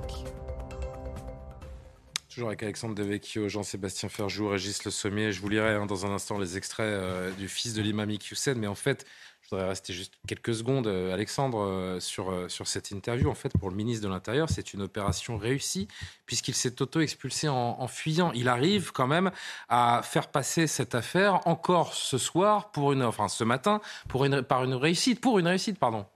Bah, c'est de la rhétorique politique, politicienne. Euh, c'est pas très étonnant de la part de, de Gérald Darmanin. Souvenez-vous de l'affaire du Stade de France. Il y a pas C'est un Stade de. France bis? C'est un peu un Stade de France euh, bis, sauf que là, ça partait de bonnes intentions euh, et sans doute de faire un coup euh, politique qui s'est effectivement retourné contre lui, mais il, du coup, il est dans une rhétorique peut-être pas mensongère comme pour le Stade de France, parce que le Stade de France c'était un mensonge, mais là, il tourne les choses à son avantage, alors que peut-être qu'il faudrait reconnaître une forme euh, de défaite euh, pour la France, pour la République, euh, justement pour en tirer les conséquences et que ça ne se reproduise plus. Le fils de l'imam Iqiyoussen, et, vous êtes le prochain à répondre, Régis Le Sommier, qui s'exprime, donc je le disais, dans les colonnes du Parisien. On lui demande d'abord si son père est potentiellement en Belgique. Il répond la Belgique, ça m'étonnerait, même si je le savais, je ne le dirais pas. Mon père est polyglotte, il parle français, espagnol, marocain, berbère. Depuis un mois, je n'ai aucun contact avec lui. Il n'est pas à l'ourche. Il a laissé son téléphone portable à la maison. Ce serait bête et dangereux qu'il entre en contact avec nous. Il nous mettrait en difficulté. Ce que je vis mal, c'est d'être le fils de quelqu'un dont on dit qu'il est islamiste, séparatiste, terroriste. Moi, je crois profondément qu'il n'est rien de tout cela. C'est un gros coup de com' de Gérald Darmanin. Il risque euh, pire s'il est renvoyé au Maroc. Mon père n'est pas quelqu'un qui va se taire. On en est là aujourd'hui. Non, mais le fils, que le fils ait une admiration sans borne pour son père, ça arrive hein, dans, dans beaucoup de. Mon père n'est pas quelqu'un qui va se taire. Oui, alors, des menaces Il va se taire, ça veut dire qu'il se communiquera à un moment, mais en tout cas, euh, par rapport à ces- les qualificatifs d'islamistes, de, de terroristes, etc., il suffit que juste de reprendre les propos Islamiste, de, séparatiste, terroriste. de, de, l'imam Iqiyoussen, et c'est assez clair que euh, il- euh, ce que dit le fils est, est quelque part erroné. Euh, non, je trouve que je trouve euh, pour, pour revenir sur la polémique, euh, sur sur la façon dont Gérald Darmanin euh, euh, finalement reprend ou essaie de faire une sorte de prise de jujitsu pour euh, euh, renvoyer et dire euh, j'ai réussi à frapper euh, euh, l'hydre islamiste et à le, le- et à le terrasser. Euh, je trouve que c'est assez caractéristique d'une position constante des membres de ce gouvernement, c'est de ne jamais reconnaître euh, qu'ils ont euh, la moindre petite erreur ou le moindre. Là, euh, le fait est, bah oui, euh, on a on a on a fait toutes les démarches. Il est aux abonnés absents. On va tout faire pour le. Je ne dis pas que je me mets à la place de Gérald Darmanin, mais c'est un peu ça. Euh, on va tout faire euh, pour le rechercher et, euh, et faire en sorte qu'il soit expulsé. Voilà, c'est ça, des, des propos sensés et réalistes. Pas dire on, a mis en fuite, le, alors que clairement, c'est un défi que lance cet imam à une décision de l'État français. Et donc, il est. euh, Voilà. Et là, de, de ce point de vue-là, euh, il, il nargue la justice.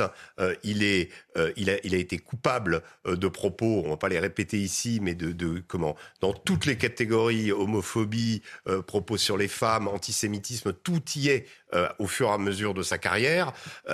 Et, et là, au moment où on arrive, où il doit être expulsé, pour faire un exemple, pour faire finalement que, pour une fois... Oui, un exemple, parce un- que c'est l'arbre qui cache la forêt. Euh, oui, mais peut-être que ça peut être aussi déclencheur d'une véritable politique, pas simplement un cas, mais que s'attaquer à lui, finalement, ça va faire en sorte que les autres. C'est comme ça qu'on rétablit quelque, quelque part euh, l'autorité aussi euh, de, ce point de vue-là.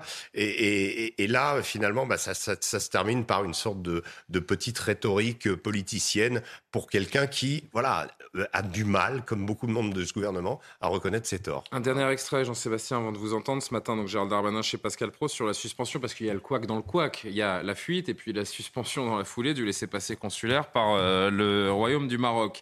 Écoutez ce qu'en dit Gérald Darmanin. J'ai des échanges avec les autorités euh, marocaines et j'ai, je l'espère, euh, convaincu les autorités marocaines que le laissez-passer qui nous avait délivré, Monsieur Pro, parce qu'il faut, faut- faut voir aussi les choses telles qu'elles étaient. Voilà qu'un jour, nous avons obtenu des autorités marocaines avec qui nous travaillons très bien, un laissez-passer de 60 jours. Je comprends que la demande des autorités marocaines, c'est d'avoir plus de précision sur ce monsieur qui va être envoyé chez eux. Si, et c'est bien normal, nous considérons nous que c'est un dangereux personnage, il n'est pas tout à fait anodin que les services marocains nous donnent, demandent davantage d'informations. Je les ai données hier soir aux autorités marocaines. Je n'ai pas de doute sur le fait que si nous interpellons monsieur Equissen, s'il était en France, qu'il serait Il évidemment Question précise. Question précise. Qu'est-ce que ça veut dire? Ça veut dire que c'est euh, au moment d'obtenir le laissez-passer euh, avant la décision du Conseil d'État, euh, les Marocains n'avaient pas d'explication sur qui arrivait sur le territoire, euh, sur leur territoire? Qu'est-ce qu'il est en train de nous dire Est-ce qu'on est arrivé à l'expiration des 60 jours, ça? Non, pas du tout. Non, mais C'est- bien, je, je pense que Si, le- si le- le- une- dans un premier temps, ce laissez-passer a été accordé, donc forcément avec Non, des explications, qu'il y a un avec message euh, politique très une fort de la- raison. de la part du Royaume du Maroc, qui n'était pas, euh, qui voyait pas d'un œil euh, énamouré la visite d'Emmanuel Macron à l'Algérie, qui ne souhaite pas particulièrement que la France investisse et fasse des efforts avec l'Algérie, et donc je pense que c'est une espèce de retour de retour euh, à l'envoyeur avec euh, cette espèce de tropisme peut-être dans Emmanuel Macron voulant à tout prix se, se réconcilier avec l'Algérie. Mais surtout, moi, ce qui me déplaît un peu dans ces polémiques, c'est que on passe beaucoup de temps à commenter comme ça finalement quelque chose qui est relativement marginal parce que le destin de la France et de, malheureusement la progression de l'islamisme radical en France. mais hautement symbolique, en revanche. Oui, mais il y a d'autres questions, Julien. Il y a d'autres questions. Par exemple, est-ce qu'on préfère avoir un peu plus froid ou est-ce qu'on préfère euh, finalement céder un peu plus euh, à l'Arabie Saoudite, au Qatar et autres États qui financent l'islam radical dans notre pays? Est-ce qu'on préférera euh, potentiellement perdre un point de PIB ou est-ce qu'on préférera négocier du gaz Et on parlera énergie et oui, pouvoir d'achat dans que quelques ça, Ce sont minutes. de véritables questions politiques. Mais précisément, la politique aujourd'hui, et je pense que la crise du malaise démocratique, elle vient aussi de là, elle est qu'on se concentre sur finalement ces épiphénomènes. Alors bien sûr que le symbole est important. Parce que nos que politiques disait font de la politique. Tout à l'heure, évidemment que la politique c'est aussi du symbole et taper du poing sur la table et dire maintenant c'est terminé, un imam qui euh, continuera ce genre de prêche, la République ne le tolère plus, c'est évidemment extrêmement important. En revanche, passer tout notre temps sur les détails et les circonstances euh, de l'affaire de l'imam Iqiyoussem, finalement en évacuant ces questions-là, ces questions-là, elles sont majeures. Vous voyez bien qu'avec l'enjeu énergétique, les défis énergétiques auxquels nous faisons face, il ne faut pas chercher midi à 14 heures. hein. Vous savez très bien d'où vient le pétrole et où sont les réserves de gaz potentielles. Il y en a d'autres, pas seulement dans, le, dans les pays du Golfe ou dans le monde arabo-musulman, mais enfin quand même principalement, c'est là d'où ça peut venir. Et ben ces arbitrages-là, nous devrions en débattre et ça devrait être débattu au Parlement et on ne devrait pas juste voir des ministres qui viennent sur des plateaux de télévision pour faire des exercices de haute voltige médiatique. Non, mais c'est. Il est bon ce soir, hein, Jean-Sébastien. Non, mais il a, il a entièrement raison parce que c'est un. Parce que Ça vous réussit, ça vous réussit d'arriver à l'heure et de nettoyer les tables au début de si, si le fond de l'affaire, c'est effectivement que les Marocains reviennent euh, sur une décision de, de, de- de- euh, à cause justement de, de la question algérienne, oui, ça porte. Il y, a, il y a un effet de ricochet en fait. Il y a un effet euh, et qui est et- et évidemment le, la, la question de la de la euh, de la crise éner- de la crise énergétique qui nous a qui nous attend et et euh, comment. Euh, crucial. Crucial. Et je, je regardais d'ailleurs un détail qui m'a fait, qui m'a frappé il y a euh, juste avant l'émission. Je regardais que Gazprom, euh, donc le, le principal fournisseur de gaz russe et d'hydrocarbures, a déclaré un bénéfice de 41,6 milliards d'euros pour le premier semestre. Pour, par comparaison, c'est l'équivalent du budget de la défense de la France. Et euh, l'État russe va en bénéficier à 10 milliards. Donc quand on a pris toutes ces sanctions, on était censé euh, asphyxier la Russie et l'empêcher de mener sa guerre. Et on a fait Euh, là, on est quand même dans Alors on dévie un peu du sujet et on va. peu. Non, non, mais, vous avez raison d'en- l'évoquer et on va en parler dans 5 minutes Voilà. parce qu'on a, on a un gros thème évidemment sur, sur l'énergie. On entendra Elisabeth Borne qui nous promet des augmentations de factures au 1er janvier. On se demandera ce qu'il faut attendre de la gestion du gouvernement dans cette crise et ce conseil de défense qui, démarre demain. Euh, juste pour avancer et dire un dernier mot sur Gérald Darmanin, changer aussi euh, un peu de sujet. Gérald Darmanin qui a commenté ce matin ce, fameux tweet qu'on vous a montré il y a quelques jours de Jean-Luc Mélenchon sur les sirènes de police. Vous savez, on- alors je vous le remonte pour ceux qui n'ont pas suivi l'affaire en, début de semaine. Euh, Jean-Luc Mélenchon qui est rentré de vacances et puis qui s'est dit tiens, joie, retour à Paris où jour et nuit jusqu'à minuit, toutes les 10 minutes sur les grandes artères hurlent les sirènes des voitures de police. Le droit au silence, ce serait un refus d'obtempérer. Gérald Darmanin, donc interrogé par Pascal Pro sur euh, cette saillie de Jean-Luc Mélenchon. Je ne sais même pas s'il faut répondre euh, à ce genre de choses de M. Mélenchon. Là, il en veut aux sirènes. Bon, s'il y a des sirènes, c'est parce qu'il y a. D'abord, les sirènes, c'est pas que la police. hein. Ça peut être le SAMU, ça peut être les pompiers qui secourent. Enfin, je l'informe, M. Mélenchon. J'imagine qu'il le sait. Ou alors, il est vraiment an- anti-police au point qu'il regarde par la fenêtre pour savoir si c'est bien une voiture de police euh, qui passe. Mais je l'encourage à dormir la nuit, alors, dans ces cas-là. Mais, mais surtout, euh, je pense que c'est vraiment bah, le fil, la métaphore de la haine anti-police qu'a une partie de la classe dirigeante de LFI. Parce que les propos de M. Mélenchon les plus abjects, c'est pas ceux-là. Euh, il prêterait à rire, ce n'était pas ridicule. C'est le fait que la police euh, tue. hein. C'est c'est vraiment, je crois, profondément une blessure qu'ont chaque policier ou gendarme de France. Allez, un deux petits commentaires, Alexandre? Non, le, le- le gouvernement peut compter sur euh, Jean-Luc Mélenchon. Je pense que Gérald Darmanin comptait sur l'imam Iqiyoussen pour euh, se redorer, se faire un blason d'autorité. Bon, il a échoué, mais il y a toujours Jean-Luc Mélenchon. Effectivement, euh, euh, on a envie d'être du côté de, Gérald Darmanin face à Jean-Luc Mélenchon. Il apparaît comme un, homme d'ordre. En réalité, c'est plus compliqué que ça. On le voit aujourd'hui, on l'avait vu sur le, Stade de France. Maintenant, oui, sur, Mélenchon, c'est difficile de, commenter. Moi, j'avoue que je ne comprends pas ce, tweet. On, on a l'impression effectivement qu'il a mal dormi ou qu'il a, il a bu quelque chose, hormis toute la haine euh, qu'il Et a. je l'ai dit tout à l'heure. Je- Moi, je je dis, comprends pas quand- le la première fois que j'ai vu ce tweet, je me suis dit, c'est pas de lui. Ouais, on, on pense, euh, chacun pense ce qu'il Oui, veut de Jean-Luc voilà. Mélenchon et de ses idées. En revanche, il y a une certitude, c'est qu'il était éminemment intelligent et que franchement, mais c'est niveau. C'est l'effet du décalage horaire. Mais ce qu'on remarque aussi, c'est que, euh, en revanche, il n'a toujours fait aucun commentaire sur l'agression de Salman, Salman Rushdie. Et ça, euh, voilà, c'est aussi euh, un non-tweet euh, qui dit beaucoup de choses. Hmm. Jean-Sébastien, une, une réflexion là-dessus avant de passer à l'énergie? Non. Eh ben, vous faites bien. On brille aussi parfois par ces silences. Il en a conscience, euh, Jean-Sébastien. L'énergie, tiens, toujours au cœur des préoccupations des Français. La ristourne à la pompe depuis aujourd'hui, moins 30 centimes supplémentaires, fait des heureux parmi les automobilistes et on peut les comprendre. Mais l'hiver sera long. Le gouvernement euh, travaille sur de nouvelles mesures pour venir en aide aux ménages les plus modestes. En attendant, Elisabeth Borne n'est pas forcément très rassurante. Je ne sais pas si vous l'avez entendu ce matin chez nos confrères de France Inter. La première ministre qui euh, prévoit, malgré les aides, une sérieuse augmentation des factures d'ici le 1er janvier. Écoutez-la. Je ne vais pas vous répondre ce matin parce qu'on est en train d'y travailler et de prendre les derniers arbitrages, donc on, le dira dans les toutes prochaines semaines. Mais je vous confirme que s'il n'y avait pas de dispositif mis en place par l'État, la facture augmenterait de 100%. C'est évidemment inenvisageable. Donc on va continuer à amortir la hausse du prix du gaz et de l'électricité pour les ménages. Et par ailleurs, on aura aussi des dispositions pour protéger les plus fragiles. Donc c'est le travail qui est en cours. Donc il n'augmentera pas de 100%, Il la, la facture d'électricité, 100%. mais il peut augmenter de 50%. Ça n'est pas nos hypothèses, donc on veut avoir une Ce serait en dessous de 40%. Parce que Bruno, mais Bruno Le Maire le dit, donc pas, c'est pour on ça va que je... pas le faire euh, ce matin en Oui. direct. En tout cas, il y aura une augmentation. Elle sera contenue. Et par ailleurs, il y aura des dispositifs pour accompagner les ménages les plus fragiles. mot rapide. Sébastien, vous pensez qu'il a un plan, notre gouvernement, franchement, pour euh, redonner de l'espoir aux Français et faire en sorte de passer le mieux possible cette crise où on est dans le tâtonnement le plus complet?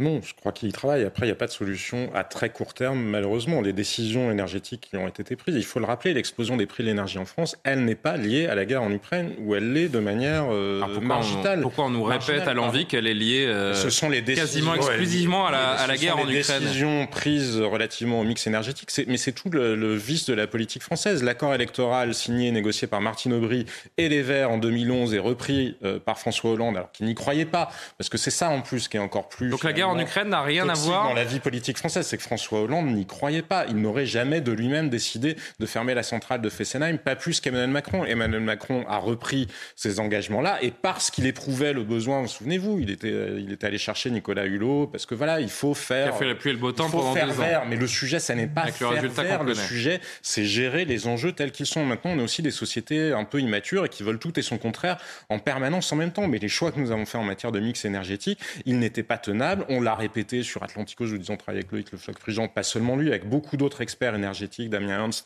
et d'autres.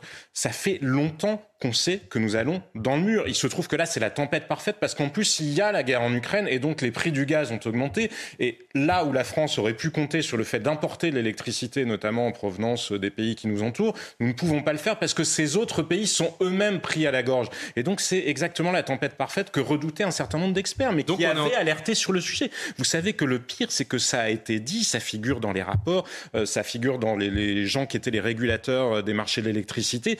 Nous ne voulons pas l'entendre parce qu'une Sandrine Rousseau, j'y reviens, ou peu importe, Eh ben, Nicolas. Hulot, non mais ou une Greta Thunberg qui font finalement de la morale, on préfère se préoccuper de ça et avoir des débats médiatiques sur la surface des choses, sur la dernière euh, peut-être formule qu'ils ont employée, plutôt que de regarder la réalité telle qu'elle se pose. Parce qu'une centrale nucléaire, ça ne s'entretient pas en une semaine et ça se construit encore moins euh, En en une semaine. année. Et donc, euh, et par ailleurs, parce que pourquoi on en est là aussi? Parce que les, les énergies renouvelables, il y a en général dans le coût qu'on estime, on oublie un certain nombre de choses, à commencer par le raccordement au réseau. Pourquoi on en est arrivé là? Parce qu'on a consacré beaucoup d'argent pour raccorder ces réseaux d'énergie renouvelable. Parce que quand vous avez de l'éolien notamment, c'est pas une énergie qui est stable. Et vous Ah savez non, très bien qu'un appareil, un Ah bah, appareil je me suis électrique- baladé un petit peu dans le pays, j'ai vu quelques éoliennes sur l'autoroute oui, euh, cet un été. J'en ai peu vu électrique- tourner. Un appareil électrique chez vous, là, la télé sur laquelle euh, nous regardent les gens, si la tension elle fait euh, comme ça, elle va griller. Alors imaginez euh, Ce serait l'impact beaucoup que moins ça beau. aurait pour l'économie du pays si tous les appareils dans les usines grillent aussi. Mais donc on a investi beaucoup, des centaines de millions pour assurer ce raccordement et ces millions on ne les avait pas pour entretenir pourtant ce qui a fait l'avantage énergétique de la France depuis des années, mais on s'est tiré une balle dans le pied et encore une fois là où Et dans les deux pieds même. et oui, et en plus, nous sommes une société où aucune responsabilité n'est jamais assumée, puisque Emmanuel Macron ou Elisabeth Borne, il faut le rappeler, hein, du temps de François Hollande, elle était aussi directrice de cabinet de Madame Ségolène Royal, qui s'occupait précisément de ces sujets-là. Régis Le Sommier, est-ce qu'on est en train de basculer dans juste dans un cycle d'appauvrissement irréversible Est-ce qu'aujourd'hui, quand on parle de la France, enfin, franchement, hein, j'ai l'impression qu'on ne parle pas de la sixième puissance mondiale, on parle d'un pays du tiers-monde. On nous parle de rationnement, on évoque des coupures d'électricité. Bah, Où pense- sommes-nous? Je crois que malheureusement, enfin pour revenir euh, compléter un petit peu et puis voir aussi ce qui est l'état, profond de la France en fait, euh, c'est que là, ce qui, s'est passé, c'est que la, la guerre en Ukraine a véritablement été un révélateur en fait de nos propres faillites et de nos propres faiblesses. Euh, je trouve que on avait pourtant la, la configuration idéale avec ce mix énergétique à 75 euh, euh, li- euh, lié au nucléaire, euh, je crois à 17% à l'hydroélectrique et aux hydrocarbures, le reste quoi. Donc on était quand même dans une situation, on était presque le premier de la classe, et parce que justement. Mais nous eu étions les champions de l'énergie Voilà. nucléaire. Et, et- et on sait qu'aujourd'hui, euh, euh, donc la, la- la moitié du parc français, le parc est là, le parc existe simplement. C'est ça le pire. Euh, voilà, on, a- ça on- et on l'a fait pour des, des motifs idéologiques purs. On a finalement appliqué des principes.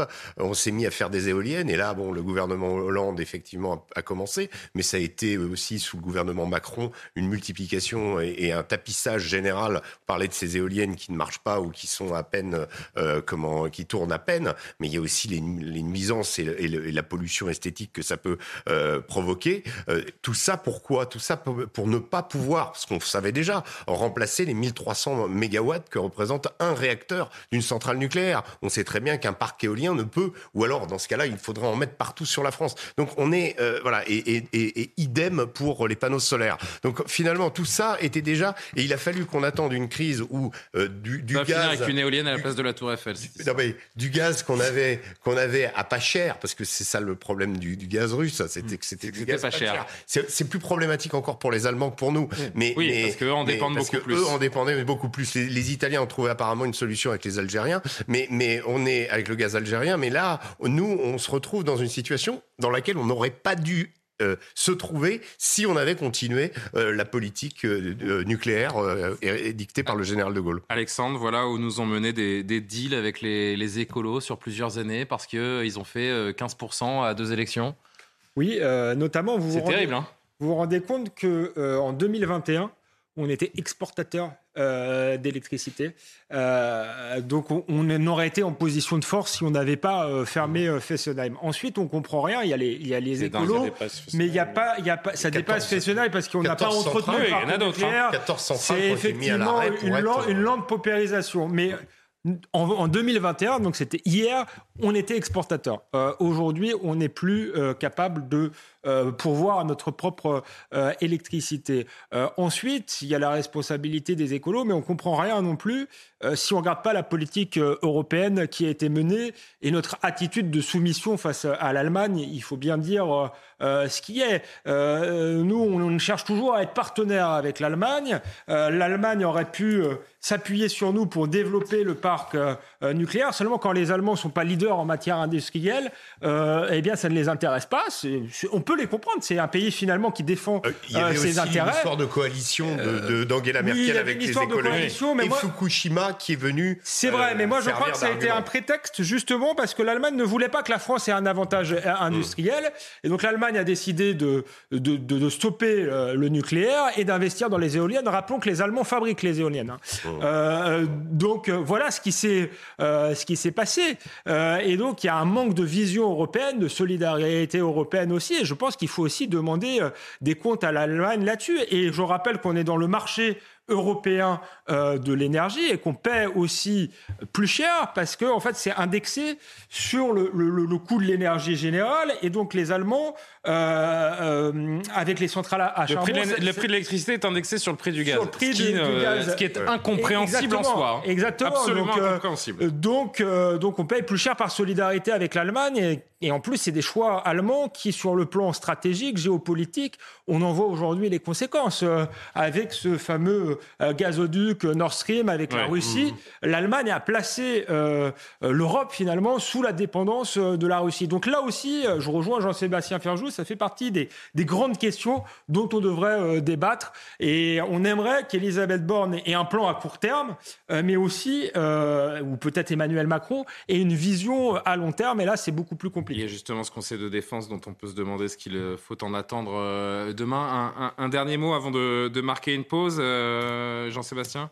Ah mais je crois que dans une démocratie, je le répète assez souvent, il y a un principe de responsabilité. Donc il y a des gens qui ont pris des décisions, ils devraient être confrontés à ces responsabilités, d'autant qu'un certain nombre de- d'entre eux sont toujours au pouvoir. Quant à l'Allemagne, effectivement, je ne vais pas revenir sur tout ce qu'a dit Alexandre, que je partage absolument, mais il y a un enjeu de corruption aussi, quand vous voyez que Gazprom a financé, je crois, la fondation consacrée à l'environnement du ministre-président du Lander de Mecklembourg, euh, et- Gazprom, 195 millions. Gazprom a financé Greenpeace, c'est établi. Un certain nombre d'associations, d'organisations environnementales. Gazprom a financé Greenpeace. Oui, bien sûr, ont été financées. Ben oui, ce sont les idiots utiles, vous comprenez bien. Vous comprenez bien que ce sont les idiots utiles, puisque. Mais oui, mais d'ailleurs, il faudrait. Ça mériterait des commissions d'enquête en Ah oui. Également pour vérifier quelles ont été les sources de financement. Ben oui, les Russes, c'est leur intérêt d'aller financer des gens qui veulent pas de gaz de schiste ou qui veulent pas de pétrole ou qui veulent pas de nucléaire. C'est évidemment leur intérêt puisque comme ça, ils vendaient du gaz. Donc ils avaient tout intérêt à permettre l'émergence de figures antinucléaires ou de figures qui justement, Mmh. ce qui ne veut Mmh. pas dire par ailleurs, parce que le nucléaire c'est très bien, il peut y avoir un intérêt aux énergies euh, renouvelables. Hein. Faut pas être euh, malgré tout le photovoltaïque peut avoir Non, un oui, véritable intérêt. avoir Les coûts sont en train de chuter, mais il faudra éclaircir. Et c'est pas avec ce histoire. photovoltaïque qu'on Il alimente faudra- les Français en faudra- énergie de faudra cet hiver. éclaircir cette histoire-là. Regardez Gazprom qui a racheté aussi tous les réservoirs de gaz en Allemagne et moyennant quoi les Allemands se sont même pas rendus compte qu'on les, qu'on les avait pas remplis pour l'année prochaine. Cette espèce de, de manière de vendre son âme à la Russie, elle est tragique. Et là aussi, au, niveau européen, et je rejoins ce que disait Alexandre, bien trop souvent, la France paye le prix des mauvaises décisions allemandes. Et quand on regarde sur le dernier siècle, euh, on peut retrouver beaucoup d'épisodes où c'est La le cas. France paye le prix et les Français vont euh, payer le prix euh, a priori à partir du 1er janvier, quand bien même il pourrait y avoir de, nouvelles aides. L'argent magique euh, ne va pas durer euh, éternellement. Vous entendrez d'ailleurs dans un instant quelques Français qui disent leur inquiétude. Michel-Édouard Leclerc qui nous parle d'une inflation qui va, euh, qui va durer. C'est important et intéressant de, comprendre qu'en effet, les choix sur plusieurs dizaines d'années sont en train d'impacter les Français et la guerre en Ukraine. À Bondo, on continue quelques instants cette discussion dans un instant, puis il y aura d'autres choses à dire, notamment sur le stationnement des deux roues à Paris. Vous êtes en deux roues, vous, Jean? Euh, Régis Non, Non transport en commun la plupart du temps. je, vous ai- Ouais. je crois vous Non, avoir non, vu en scooter un jour, non Je me suis trompé Non, non, je- je- C'est- C'était pas vous. C'était votre sosie. moi, voilà. D'accord, mais en tout cas c'est payant. je vous déconseille d'acheter un scooter, c'est pas le moment. En tout cas, ou électrique. Surtout électrique. vous Ou- non, si charger. électrique. Bah, vous pourrez pas le charger. Ça aussi. Ah oui, vous pourrez pas le charger. Bah vous avez vu ce qui s'est passé en Californie, c'est quand même grandiose. 24 Ah oui, les voitures là qui n'ont pas pu. euh, 24 août, 24 Alors mais je dois envoyer la pub. La Californie interdit, mais juste d'un mot, interdit les- la vente de véhicules thermiques. 30 août, ils disent on peut plus euh, charger les voitures électriques. C'est formidable. Elle est pas belle l'histoire? Hum, Surtout avec les transports en commun que chacun connaît à Los Angeles. Non, moi je connais pas. Non, oui, Il n'y a pas de métro à Los Angeles. Non, si, il y a un D'accord. Oui, mais enfin. Il y a un bon. métro? Ouais, mais à bon, Los Angeles, euh, on se déplace quand même principalement sur les principalement aérien. Le- La petite métro discussion privée, là, on va la faire pendant la pub parce que euh, là, on va faire rentrer un petit peu de publicité. À tout de suite. Ça vous dérange, euh, Régis, qu'on soit en direct à la télévision française Non, mais on parlait de Gorbatchev, donc Ah, euh, c'est vrai, c'est vrai. Qui, euh, qui n'a pas eu d'hommage national finalement. qui n'a pas eu d'hommage national. Poutine lui a, a- a rendu visite, lui a rendu un hommage, mais je ne sais pas si. euh, Enfin, c'est quelqu'un qui, qui reste quand même extrêmement. dont nous avons une image bonne, mais pas tout le monde, quoi. Je peux reprendre le Pas tous fil de l'émission? Bien sûr, allez. Merci Régis Le Sommier. Mais non, mais c'est une petite parenthèse euh, passionnante. 23h31, on est de retour en Soir Info sur Vous voulez CNews. faire les scooters là maintenant, c'est ça? On y vient, on y vient. Non, Final Énergie. On va faire un peu de la rentrée également, parce que vous avez des choses à nous dire sur la rentrée scolaire. Et puis on parlera des scooters euh, dont vous êtes fanatique. Dans un instant, 23h31, Soir Info euh, se poursuit juste après l'actualité d'Adrien Spiteri. Elisabeth Borne et Papendiaï étaient dans la Somme aujourd'hui pour la rentrée scolaire. La Première ministre a estimé que la rentrée se déroulait dans les bonnes conditions malgré la pénurie d'enseignants. De son côté, le ministre de l'Éducation nationale a déclaré vouloir revaloriser la profession. Le stationnement gratuit pour les motos et les scooters à Paris s'est terminé. À partir d'aujourd'hui, les propriétaires de deux roues thermiques doivent payer pour stationner dans les rues de la capitale. Selon la mairie de Paris, cette mesure vise à lutter contre la pollution de l'air, les nuisances sonores et la migration vers des mobilités moins polluantes et plus douces. Et puis le marché automobile français a connu un rebond de 3,79% sur un an au mois d'août. Au total, plus de 91 000 voitures ont été immatriculées pour la première fois le mois dernier. Cela reste toutefois 29% de moins que l'année 2019. Si vous étiez avec nous avant la pub, on, parle de, de, cet hiver qui nous attend, cette crise qui couvre. L'hiver sera long. Le gouvernement travaille sur de nouvelles mesures pour euh, venir en aide aux ménages les plus modestes. En attendant, les Français sont globalement plutôt inquiets. Écoutez-les dans les rues de Paris aujourd'hui. On peut ne pas prendre sa voiture éventuellement pour pas aller travailler à cause du carburant, mais l'électricité, je vois pas comment. Hein. S'il y a des coupures, bon, pourquoi pas deux heures, ça peut se gérer. On limite au maximum l'utilisation des, produits électroménagers, on fait tourner les choses la nuit. J'ai des craintes pour cet hiver. C'est mon sentiment général.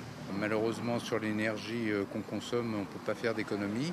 Hein. Euh, il y a des belles campagnes anti-gaspi, éteignez euh, les lumières quand on quitte une pièce. Euh, on n'a pas besoin de conseils comme ça, ça fait longtemps qu'on le pratique. Hein.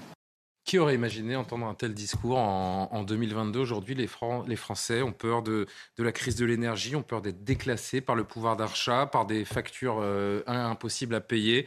Euh, Régis Le Sommier c'est ce que vous avez qualifié le, tout à l'heure de, de, tempête parfaite. Mm. C'est ce terme que vous avez utilisé. Je crois que c'était Jean-Sébastien, Jean mais j'aime que vous me prêtiez des propos de Jean-Sébastien. Ouais, mais oui, ils étaient quand ils sont de qualité comme ça. Il faut, faut pas, faut pas hésiter. Non non. non, non, tempête parfaite parce que là, ouais, on se retrouve dans la nasse en fait. On se retrouve au bout d'un. Moi, moi, ce qui me, ce qui me vraiment, ce qui me, me chagrine dans cette histoire, euh, le 24 février, donc début de la guerre, ensuite euh, euh, plusieurs séries de sanctions. Euh, c'est que aucun ministre autour de la table au moment de la prise de ces sanctions, aucun responsable européen, aucun euh, dirigeant euh, de, de l'Europe occidentale euh, n'ait émis l'hypothèse que ça puisse se retourner contre nous. C'est clairement ce qui est en train de se passer. On voulait mettre la Russie à genoux. Aujourd'hui, c'est la ah. France qui est un genou à terre. Et la vérité, c'est que la Russie s'est enrichie. Exactement. Et ce qui est, ce qui est souvenez-vous les propos de, de, de, Bruno Le Maire euh, en mars dernier, euh, euh, qu'il fallait faire une guerre économique totale à la Russie. Euh, aujourd'hui, Bruno Le Maire s'adresse aux Français pour leur expliquer comment il va falloir se serrer la ceinture, comment il va falloir euh, comment bah, moins se chauffer, euh, que la facture de gaz va augmenter, puis Elisabeth Borne va le dire, etc., etc. Donc en fait, on, on se retourne vers nous, alors qu'avant, on était dans une position où on était certain qu'on allait arriver, parvenir à faire arrêter cette guerre, ou en tout cas à mettre la Russie euh, dans une position inconfortable. En fait, on est un peu les otages d'un conflit militaire dont on ne maîtrise plus rien sur le conflit militaire, on n'a jamais euh, rien maîtrisé. Et puis là, regardez ce qui vient de se passer en Ukraine. Hein. Je rappelle qu'il y a une offensive qui a été déclenchée euh, dans la région de Kherson, une offensive qui malheureusement piétine pour les Ukrainiens. On leur a fourni tout le matériel possible et imaginable. La réalité, c'est que l'artillerie russe a écrasé euh, les Ukrainiens, les, les, unités combattantes ukrainiennes. Il y a, il y a, eu, il y a eu, plus de 600 euh, comment, euh, morts ukrainiens par jour depuis, depuis le début de la semaine, depuis qu'il y a cette offensive, et elle ne progresse pas. Donc on voit bien que les Ukrainiens n'arrivent pas à reconquérir leur territoire. Alors ça ne veut pas dire que tout est fini, mais ça veut dire qu'il y a une difficulté sur le terrain. Donc tout ça, on était censé les aider, on était censé... Où, sont finalement, où sont les résultats euh, comment, de, de, ce calcul qui a été fait, euh, de se dire finalement, la Russie s'exclut d'elle-même, on va, euh, on va essayer de l'asphyxier. En, en, sachant qu'on ne pouvait pas le faire, en sachant que la Chine. Euh, et aujourd'hui, c'est nous qui sommes sous respirateur artificiel. Mais, mais c'est terrible, c'est terrible. Rendez-vous. Comment? Mais la Russie l'est aussi, moins 43% sur sa production automobile. Euh, la plupart, la production de pétrole s'est effondrée aussi. Forcément, les cours. Les Russes vont avoir des coupures d'électricité cet hiver bah, et de gaz. J'ai avoir... cité le chiffre de 41,6 milliards d'euros euh, réalisés, des bénéfices oui, réalisés par Gazprom. C'est historique. C'est la première fois que Gazprom fait. Vous pouvez gagner beaucoup plus d'argent en vendant moins si euh, les prix ont augmenté. C'est une simple euh, addition. Oui, ça n'empêche pas que sans les technologies occidentales, la production pétrolière russe a baissé, la production d'automobiles, elle s'est effondrée. Il y a énormément de choses qui ne fonctionnent pas en Russie. Au-delà de ça, vous pouvez toujours faire des excédents commerciaux monumentaux. Si vous ne pouvez pas acheter ce dont vous avez besoin à l'étranger, ils ne peuvent plus acheter Et qui est le plus en difficulté aujourd'hui, la Russie ou la France? Mais de toute façon, ça ne se pose pas comme ça. Parce que bah, un disait, petit peu quand même, parce qu'on nous disait qu'on allait mettre la Russie à genoux pas... et que tout irait bien pour nous. Alors, euh eh ben, ça, ne, se pose pas dans le même timing. Nous sommes peut-être plus sensibles à la douleur économique que ne le sont les Russes, c'est une évidence absolue. Encore une fois, dans ce qui nous arrive, c'est largement un mal auto-infligé, parce que ce n'est pas les Russes qui ont fait que nous avons renoncé à avoir des capacités de production de raffinage qui a explosé. Ça n'est pas tant les prix du pétrole brut que la différence entre le pétrole brut et le pétrole raffiné. Parce que à force de répéter que, que euh, le pétrole ou que les énergies fossiles c'est mauvais, on a cessé d'investir dedans. Et les Total et autres géants ont cessé d'investir dedans. Et donc, ce sont des fonds vautours opportunistes qui ont investi dedans. Et ce sont eux qui font des profits extraordinaires à l'heure actuelle. Donc, ne sous-estimons pas quand même le fait que nous récoltons.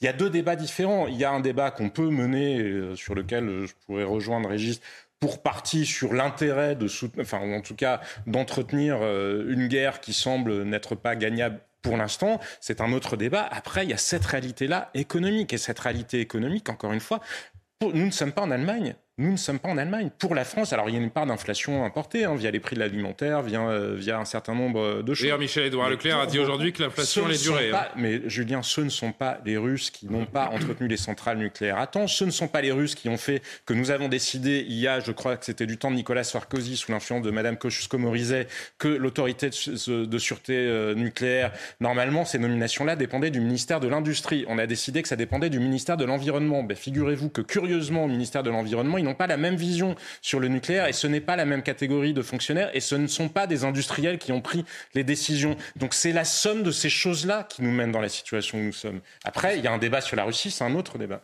Euh, Alexandre, avant de vous entendre, juste, puisque euh, Jean-Sébastien revient sur le, le traitement de, du nucléaire dans notre, dans notre pays, les décisions qui ont été prises sur les 10, 15, 20 dernières années, euh, on a ressorti de la boîte à archives le, un extrait du débat euh, présidentiel de 2012 dans lequel Nicolas Sarkozy franchement, le discours résonne de façon euh, assez extraordinaire euh, aujourd'hui euh, sur le traitement et la façon dont on envisage le nucléaire dans notre pays. Écoutez-le. Écoutez, le nucléaire, depuis le général de Gaulle, François Mitterrand, Valéry Giscard d'Estaing, Jacques Chirac, ça fait l'objet d'un consensus. C'est un atout français. Il y a 58 réacteurs, nous avons une électricité moins chère de 35% que nos partenaires allemands. 30 des 58 réacteurs ont été ouverts sous la présidence de François Mitterrand. Personne n'a jamais remis en cause cela. C'est 240 000 emplois. C'est un avantage considérable pour notre industrie et pour nos compatriotes qui se chauffent à l'électricité ou qui ont besoin de l'électricité. D'où vient le problème? Le problème vient de la négociation entre les socialistes et les Verts, qui voient rouge dès qu'on leur parle de nucléaire, et il a fallu leur donner des gages. M. Hollande propose de revenir de 75 à 50% de la production nucléaire, c'est-à-dire de fermer 24 réacteurs nucléaires. Par un tour de magie, ces 24, c'est tombé sur ces malheureux de Fessenheim. On se demande pourquoi. La centrale de Fessenheim a une trentaine d'années ou une quarantaine d'années. Elle vient d'être contrôlée par l'ASN, qui est l'autorité de sécurité nucléaire, qui est totalement indépendante et qui fait euh, référence dans le monde entier. Pourquoi sacrifier le nucléaire pour un accord politique misérable? Car il n'y a aucune raison de fermer le nucléaire en France. Depuis que le nucléaire existe, nous n'avons jamais connu un accident grave. Quand il y a eu l'affaire de Fukushima, nous avons décidé d'auditer la totalité de nos centrales pour voir quelles conclusions nous devions tirer de cela. Mettre à bas le nucléaire, parce que Mme Joly fait 2,30% des voix, c'est un choix gravissime. Nous n'avons pas de pétrole, nous n'avons pas de gaz, nous avons le nucléaire. On conclut là-dessus, Alexandre, mais c'est impressionnant euh, la façon dont ça résonne dix ans après. Oui, euh, pour le coup, euh, Nicolas Sarkozy euh, avait vu juste, il faut lui, lui rendre justice. Alors après, comme euh, disait le Jean-Sébastien Ferjou, le problème avec Nicolas Sarkozy, c'est qu'il y a parfois plusieurs euh, Nicolas Sarkozy. Et on se souvient qu'à un moment, il essayait aussi de recruter euh, Nicolas Hulot et, et parfois lui-même a cédé aussi euh, pour des raisons de communication, parce que c'était bien de mettre aussi du vert dans son euh, image euh, un peu autoritaire, a parfois cédé euh, à la démagogie. Mais là, sur ce Non, mais en le- l'occurrence, le, discours, Nicolas Sarkozy ou pas, là, le discours, le discours, est clair, le discours net. est carré, mais, mais ce qui est intéressant, et c'est exactement le- la réalité. Non, c'est juste. Bon, Euh, il nous reste une petite dizaine de minutes, on va se détendre un petit peu. Euh, enfin, se détendre, je suis pas sûr, mais euh, parler de la, de la rentrée qui euh, concernait quelques-uns des, des- peux vous demander si vous avez des enfants, Alexandre? Euh, vous pouvez me demander, mais je n'en ai pas encore. D'accord. Bon, ça ne vous Mais je ne vous pas. répondrai pas. Et- je ne vous réponds, ça ne nous regarde pas. Jour de rentrée scolaire, la première ministre Elisabeth Borne était en déplacement dans un collège de la Somme, accompagnée du ministre de l'Éducation nationale et de la Jeunesse, Papendiaï. Euh, il a indiqué d'ailleurs vouloir revaloriser la profession d'enseignant. Il était temps. Euh, on a une petite image, je crois, hein, dans, dans une salle de classe euh, aujourd'hui pour la première ministre, donc et le ministre de l'Éducation nationale. Je voulais juste vous montrer une petite séquence parce que c'est toujours intéressant les échanges avec les enfants. Il y a tellement de, de vérité et de spontanéité. Petite question euh, à Elisabeth Borne et Papendiaï. C'est dur d'être ministre? Est-ce que c'est difficile d'être ministre? Euh, oui, c'est c'est beaucoup de travail. Quand on est ministre de l'Éducation nationale, c'est le sentiment de faire et, et le, le- le devoir, en fait, de faire aussi bien que possible pour que les 12 millions d'élèves qui commencent euh, aujourd'hui aient les meilleures conditions possibles pour réussir. C'est cette, euh, cette mission-là qui est, qui est très difficile, mais en même temps, j'ai le sentiment que c'est la plus belle qui soit. Ce que vous préparez ici dans votre travail, bah, c'est l'avenir du pays, bien sûr. Et quand on est Premier ministre, on s'assure que tous les ministres travaillent bien ensemble. Parfois, ils se mettent d'accord euh, entre eux. Et quand ils ne sont pas d'accord, bah, il faut que quelqu'un décide. Et ça, c'est le, le rôle de la Première ministre. Bon, on est sûr d'une chose, c'est que ni Papendiaï ni Elisabeth Borne seront animateurs en colonie de vacances. hein, parce que pour rigoler, là, vous avez des gamins qui vous posent une question, détendez-vous un petit peu. J'ai l'impression que Papendiaï, il répond comme si c'était un adulte qui lui posait la question. Bon, c'est évidemment très anecdotique, hein, ce que je relève, mais euh, pas très rock'n'roll, euh, la réponse. Non, il y a des non caméras. Et Oui, et- bon. c'est vrai qu'un peu de spontanéité, de spontanéité que Oui, ce soit avec tâche, les euh, adultes d'ailleurs. Je crois que Elisabeth Borne, elle n'a pas été mise là pour être euh, justement Non, c'est sûr. Donc, non, mais Voilà. Il devait nous montrer sa Oui. relation à l'enfance, Ouais. peut-être nous, nous- nous montrer un peu plus d'aspérité. Vous, vous auriez euh. parlé, par exemple, de quand vous étiez à l'école. euh, Oui, auriez j'aurais dit, mais ministre, je Ouais. te souhaite pas de le, je te souhaite pas de l'être, mon gamin, parce que c'est quand même, euh, voilà. Bon, c'est aussi dur euh, quand on a. Alors. Comment? Bah, La réponse est démissionne. Euh, oui. Euh, un petit mot sur la cote dans les sondages de Papendiaï. C'est peut-être pour ça qu'il manque un peu de sourire. Euh, sondage CSA pour CNews publié euh, aujourd'hui, jour de rentrée scolaire, indique que 62% des Français ne font pas confiance à Papendiaï en tant que ministre de l'Éducation. Un ministre contesté, 62% qui montrent euh, leur inquiétude quant aux engagements du ministre. Euh, là aussi, petit tour de table rapide. Est-ce que ça vous surprend, Alexandre? Non, compte tenu de son passé, maintenant il faudra le juger sur les, les actes, mais je pense que les, les- les Français euh, voilà, se souviennent de certaines de, de ces déclarations, ou en tout cas on leur a rappelé certaines déclarations, et ça peut apparaître euh, inquiétant dans une éducation nationale qui a sans doute besoin d'autorité, de renouer avec la transmission, le savoir. Tout ce qui est idéologie multiculturaliste, euh, discrimination positive s'éloigne, je crois, de, de la question du mérite. Et je crois que beaucoup de Français veulent renouer avec le mérite et l'autorité à l'école. C'est l'homme de la situation pas euh, à l'éducation, Papendiaï Bah, Il y a deux dimensions. Il y a une dimension qui est liée à cette euh, coloration peut-être woke light, comme on disait. Ah, woke light Oui, Ah vous ouais. aimez votre coca comment Ah ouais. mais Diet bref. woke. Mais euh, oui, enfin, ou modéré. si Ah ouais, j'ai compris. Ça y est, j'ai compris. Mais il y a cette dimension-là, et puis il y a la dimension euh, autorité, parce qu'effectivement, euh, Monsieur Ndiaye, il ne vient pas justement de la politique. Alors ça peut être très bien d'avoir des personnalités de la société civile, sauf que le ministère de l'Éducation nationale, euh, c'est pas pour rien qu'on l'a appelé ou que Claude Allègre l'avait appelé le mammouth. C'est une énorme machine, et ça demande quand même une, espèce, une, une sacrée expertise. Et de ce point de vue-là, la réponse, indépendamment de la forme, vous l'avez déjà commenté, mais qui était faite par euh, Monsieur Ndiaye aux gamins dans la classe, non, c'est abusif. Dire que la rentrée se passe bien, comme d'ailleurs l'a dit Madame euh, Borne, non, quand il y a un certain nombre de professeurs qui ne sont pas des classes qui se retrouvent sans enseignants, qui se retrouvent avec des enseignants qui ont Des été recrutés il y a trois semaines sans qu'on ait eu le temps de les former. C'est pas eux qui sont en cause, c'est le système qui est en cause. On Mm. voit bien que non, le système est en pleine déréliction. Et moi, il y a un autre chiffre qui m'a interpellé. Alors, ce sont ceux de la rentrée 2021 par rapport à 2020, parce qu'on est en France, donc euh, les statistiques, Oui, on attend un 2022, an. on les aura euh, euh, peut-être. Euh, bref, mais donc il y avait 859 000 enseignants, ce qui était en baisse déjà 2021 par rapport à 2020. Donc là, avec les démissions qu'il y a eu, on peut imaginer que c'est encore moins. En revanche, les agents administratifs, ça c'était en hausse, en hausse de plus 3,6%, 302 332 000 agents administratifs. Bon, mais c'est quand même pour vous donner une idée de l'ampleur de l'administration en question. C'est plus d'un Mais il faut million avoir envie d'être prof aujourd'hui. C'est plus d'un million on voit les conditions de travail. Alors, Mais il s'est engagé à revaloriser les salaires, mais c'est pas encore acté. Et, euh, Oui, mais c'est quand même une vraie réflexion politique. C'est peut-être un, un métier. sacerdoce, hein, diriger, diriger une administration de plus d'un million de fonctionnaires,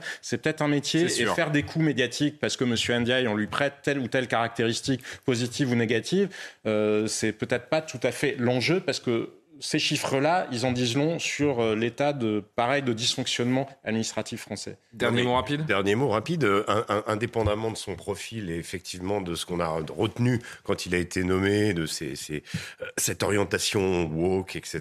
dans, dans son passé, euh, ce que je remarque quand même, c'est un petit peu comme les hôpitaux au début de l'été, c'est-à-dire on s'est aperçu en, en plein mois d'août qu'il n'y allait pas avoir de- assez de profs. C'est quand même assez surréaliste. Et Personne on a recruté euh, des contractuels dans l'urgence avec des gens qui, euh, pardon, mais qui n'ont pas forcément toutes les compétences et, toute l'expérience pour s'occuper de nos enfants. Quoi. Ils nous avons promis qu'il y aurait, que chaque classe aurait un professeur. On va voir comment ça va se mettre en place. Mais ça, la sonnette d'alarme, elle a été tirée quand? En plein mois d'août. Donc c'est quand même incroyable. Est-ce que c'est une... là, là, il y a quand même une question de compétence. Enfin, en tout cas, il y a, il y des, des gens qui. On, on attend que la catastrophe arrive pour, pour agir. Et puis, il y a la demi-heure de sport aussi par jour. Là. Bon, ça c'est pas mal. Vos enfants ont eu droit à une demi-heure de sport aujourd'hui déjà ou pas? Ah, ça, je sais pas. J'ai pas eu le feedback. Pas de- Ah, vous vous vous intéressez pas Si, si, à la journée si, de vos mais Je vais enfants le demander demain matin en l'amenant à l'école. Ah oui? C'est quelle classe pour vous les, les rentrées là? CM2. CM2 et vous? Maternelle et primaire. Ah oui, donc maternelle, il n'y a pas une demi-heure de sport. Bah, en tout Non. cas, ça a commencé cet après-midi, donc non, pas encore. Non, a- Ah, c'était la- c'était une demi-journée. Mm. D'accord. Euh, les scooters, rapidement, les deux roues euh, à Paris, on en dit un mot. C'était le premier jour euh, payant donc pour le stationnement des moteurs thermiques, des deux roues à moteur thermique. Les Parisiens en deux roues ne décolèrent pas. J'ai téléchargé une application pour payer mon stationnement que je viens de faire à l'instant. L'objectif étant de dégager tout véhicule de Paris. Euh, voilà, il faut que tout le monde se plie, se plie à ça. C'est triste, mais c'est comme ça. Voilà, on n'a pas le choix. Ça change tout parce que, euh, parce que déjà on l'a pas vu venir, ça s'est fait assez rapidement, d'autant plus que euh, les services pour avoir les cartes de résident ne marchent pas du tout. Moi je l'ai pas aujourd'hui, donc euh, j'ai rien du tout, donc je vais pas pouvoir payer le, le prix qu'ils demandent. Ça va être euh, de plus en plus cher. Donc moi j'avais acheté un scooter pour me déplacer rapidement sur Paris. Maintenant avec le stationnement payant, bah, ça va changer mon, ça va changer ma- mon point de vue. Je vais peut-être venir en voiture, ce qui sait. Et voilà, ils vont laisser la- le scooter pour la voiture. Pour ou contre, rapidement, il nous reste peu de temps. pour l'interdiction des trottinettes à Paris. voilà. Et euh, ce sera bien quand euh, on pourra faire payer plus euh, les gens, quand on aura des transports en commun vraiment satisfaisants, notamment vers la banlieue. Pour ou contre? Jean-Sébastien Oui, bah, à peu près la même chose. Sur le principe, pourquoi pas? Après, il y a une question de prix. La mairie de Paris doit se justifier vis-à-vis notamment de la justice administrative. Elle ne l'a pas fait en l'état sur ses motivations parce qu'on ne prend pas des décisions totalement, on n'est pas au royaume de l'arbitraire euh, non plus. Donc il y a une question de prix. Et puis il y a cette question, évidemment, encore faudrait-il que les transports en commun soient capables d'accueillir les flots. Et encore faudrait-il Ouais, le mais- soir que la sécurité soit assurée dans les rues de Paris. Parce que c'est bien gentil de vouloir euh, pou- pousser les gens à utiliser d'autres. sur le bouton. je leur dis pendant, le, pendant qu'on entendait les gens s'exprimer, il nous reste 30 secondes, vous me dites Ouais. juste pour ou contre. Moi, moi, je, dis- je vais- moi, moi, oui, euh, oui. Pourquoi les, voitures devraient payer et pas les scooters? Enfin, ils prennent des places aussi sur les trottoirs. euh, voilà. Bon, il n'y a pas de véhicules. motard autour de cette table. Non. Donc personne n'est concerné. Bon, merci à tous euh, de nous avoir suivis. Merci à tous les trois. Euh, on va se retrouver, non pas demain, demain c'est Elliot Deval qui reprend euh, pour le week-end Soir Info. J'aurai le plaisir de vous retrouver dans l'heure des, pros 2, pas l'heure des plots. C'est, pour, la demi-heure de sport, l'heure des plots. Je vais remercier Loubna Daoudi, dont c'est l'anniversaire aujourd'hui. Donc on l'embrasse et on lui souhaite un très joyeux anniversaire Loubna qui a encore fait un boulot. extrêmement satisfaisant pour préparer cette émission. Merci également à Hugo Caprioli. Je vous souhaite une très belle nuit. L'édition de la nuit arrive. À demain. When you make decisions for your company, you look for the no-brainers. And if you have a lot of mailing to do, stamps.com is the ultimate no-brainer. It streamlines your processes to make your business more efficient, which makes you less busy. Mail checks, invoices, legal documents, and everything you need to keep your business running with stamps.com. Seamlessly connect with every major marketplace and shopping cart. Schedule package pickups and see your cheapest and fastest shipping options from different carriers with rates up to 89% off USPS and UPS rates. And with the Stamps.com mobile app, you can take care of mailing and shipping wherever you are. Make the same no-brainer decision as over 1 million other businesses with Stamps.com. Sign up with Code PROGRAM for a four-week trial, plus free postage and a free digital scale. No long-term commitments or contracts. That's Stamps.com. Code PROGRAM.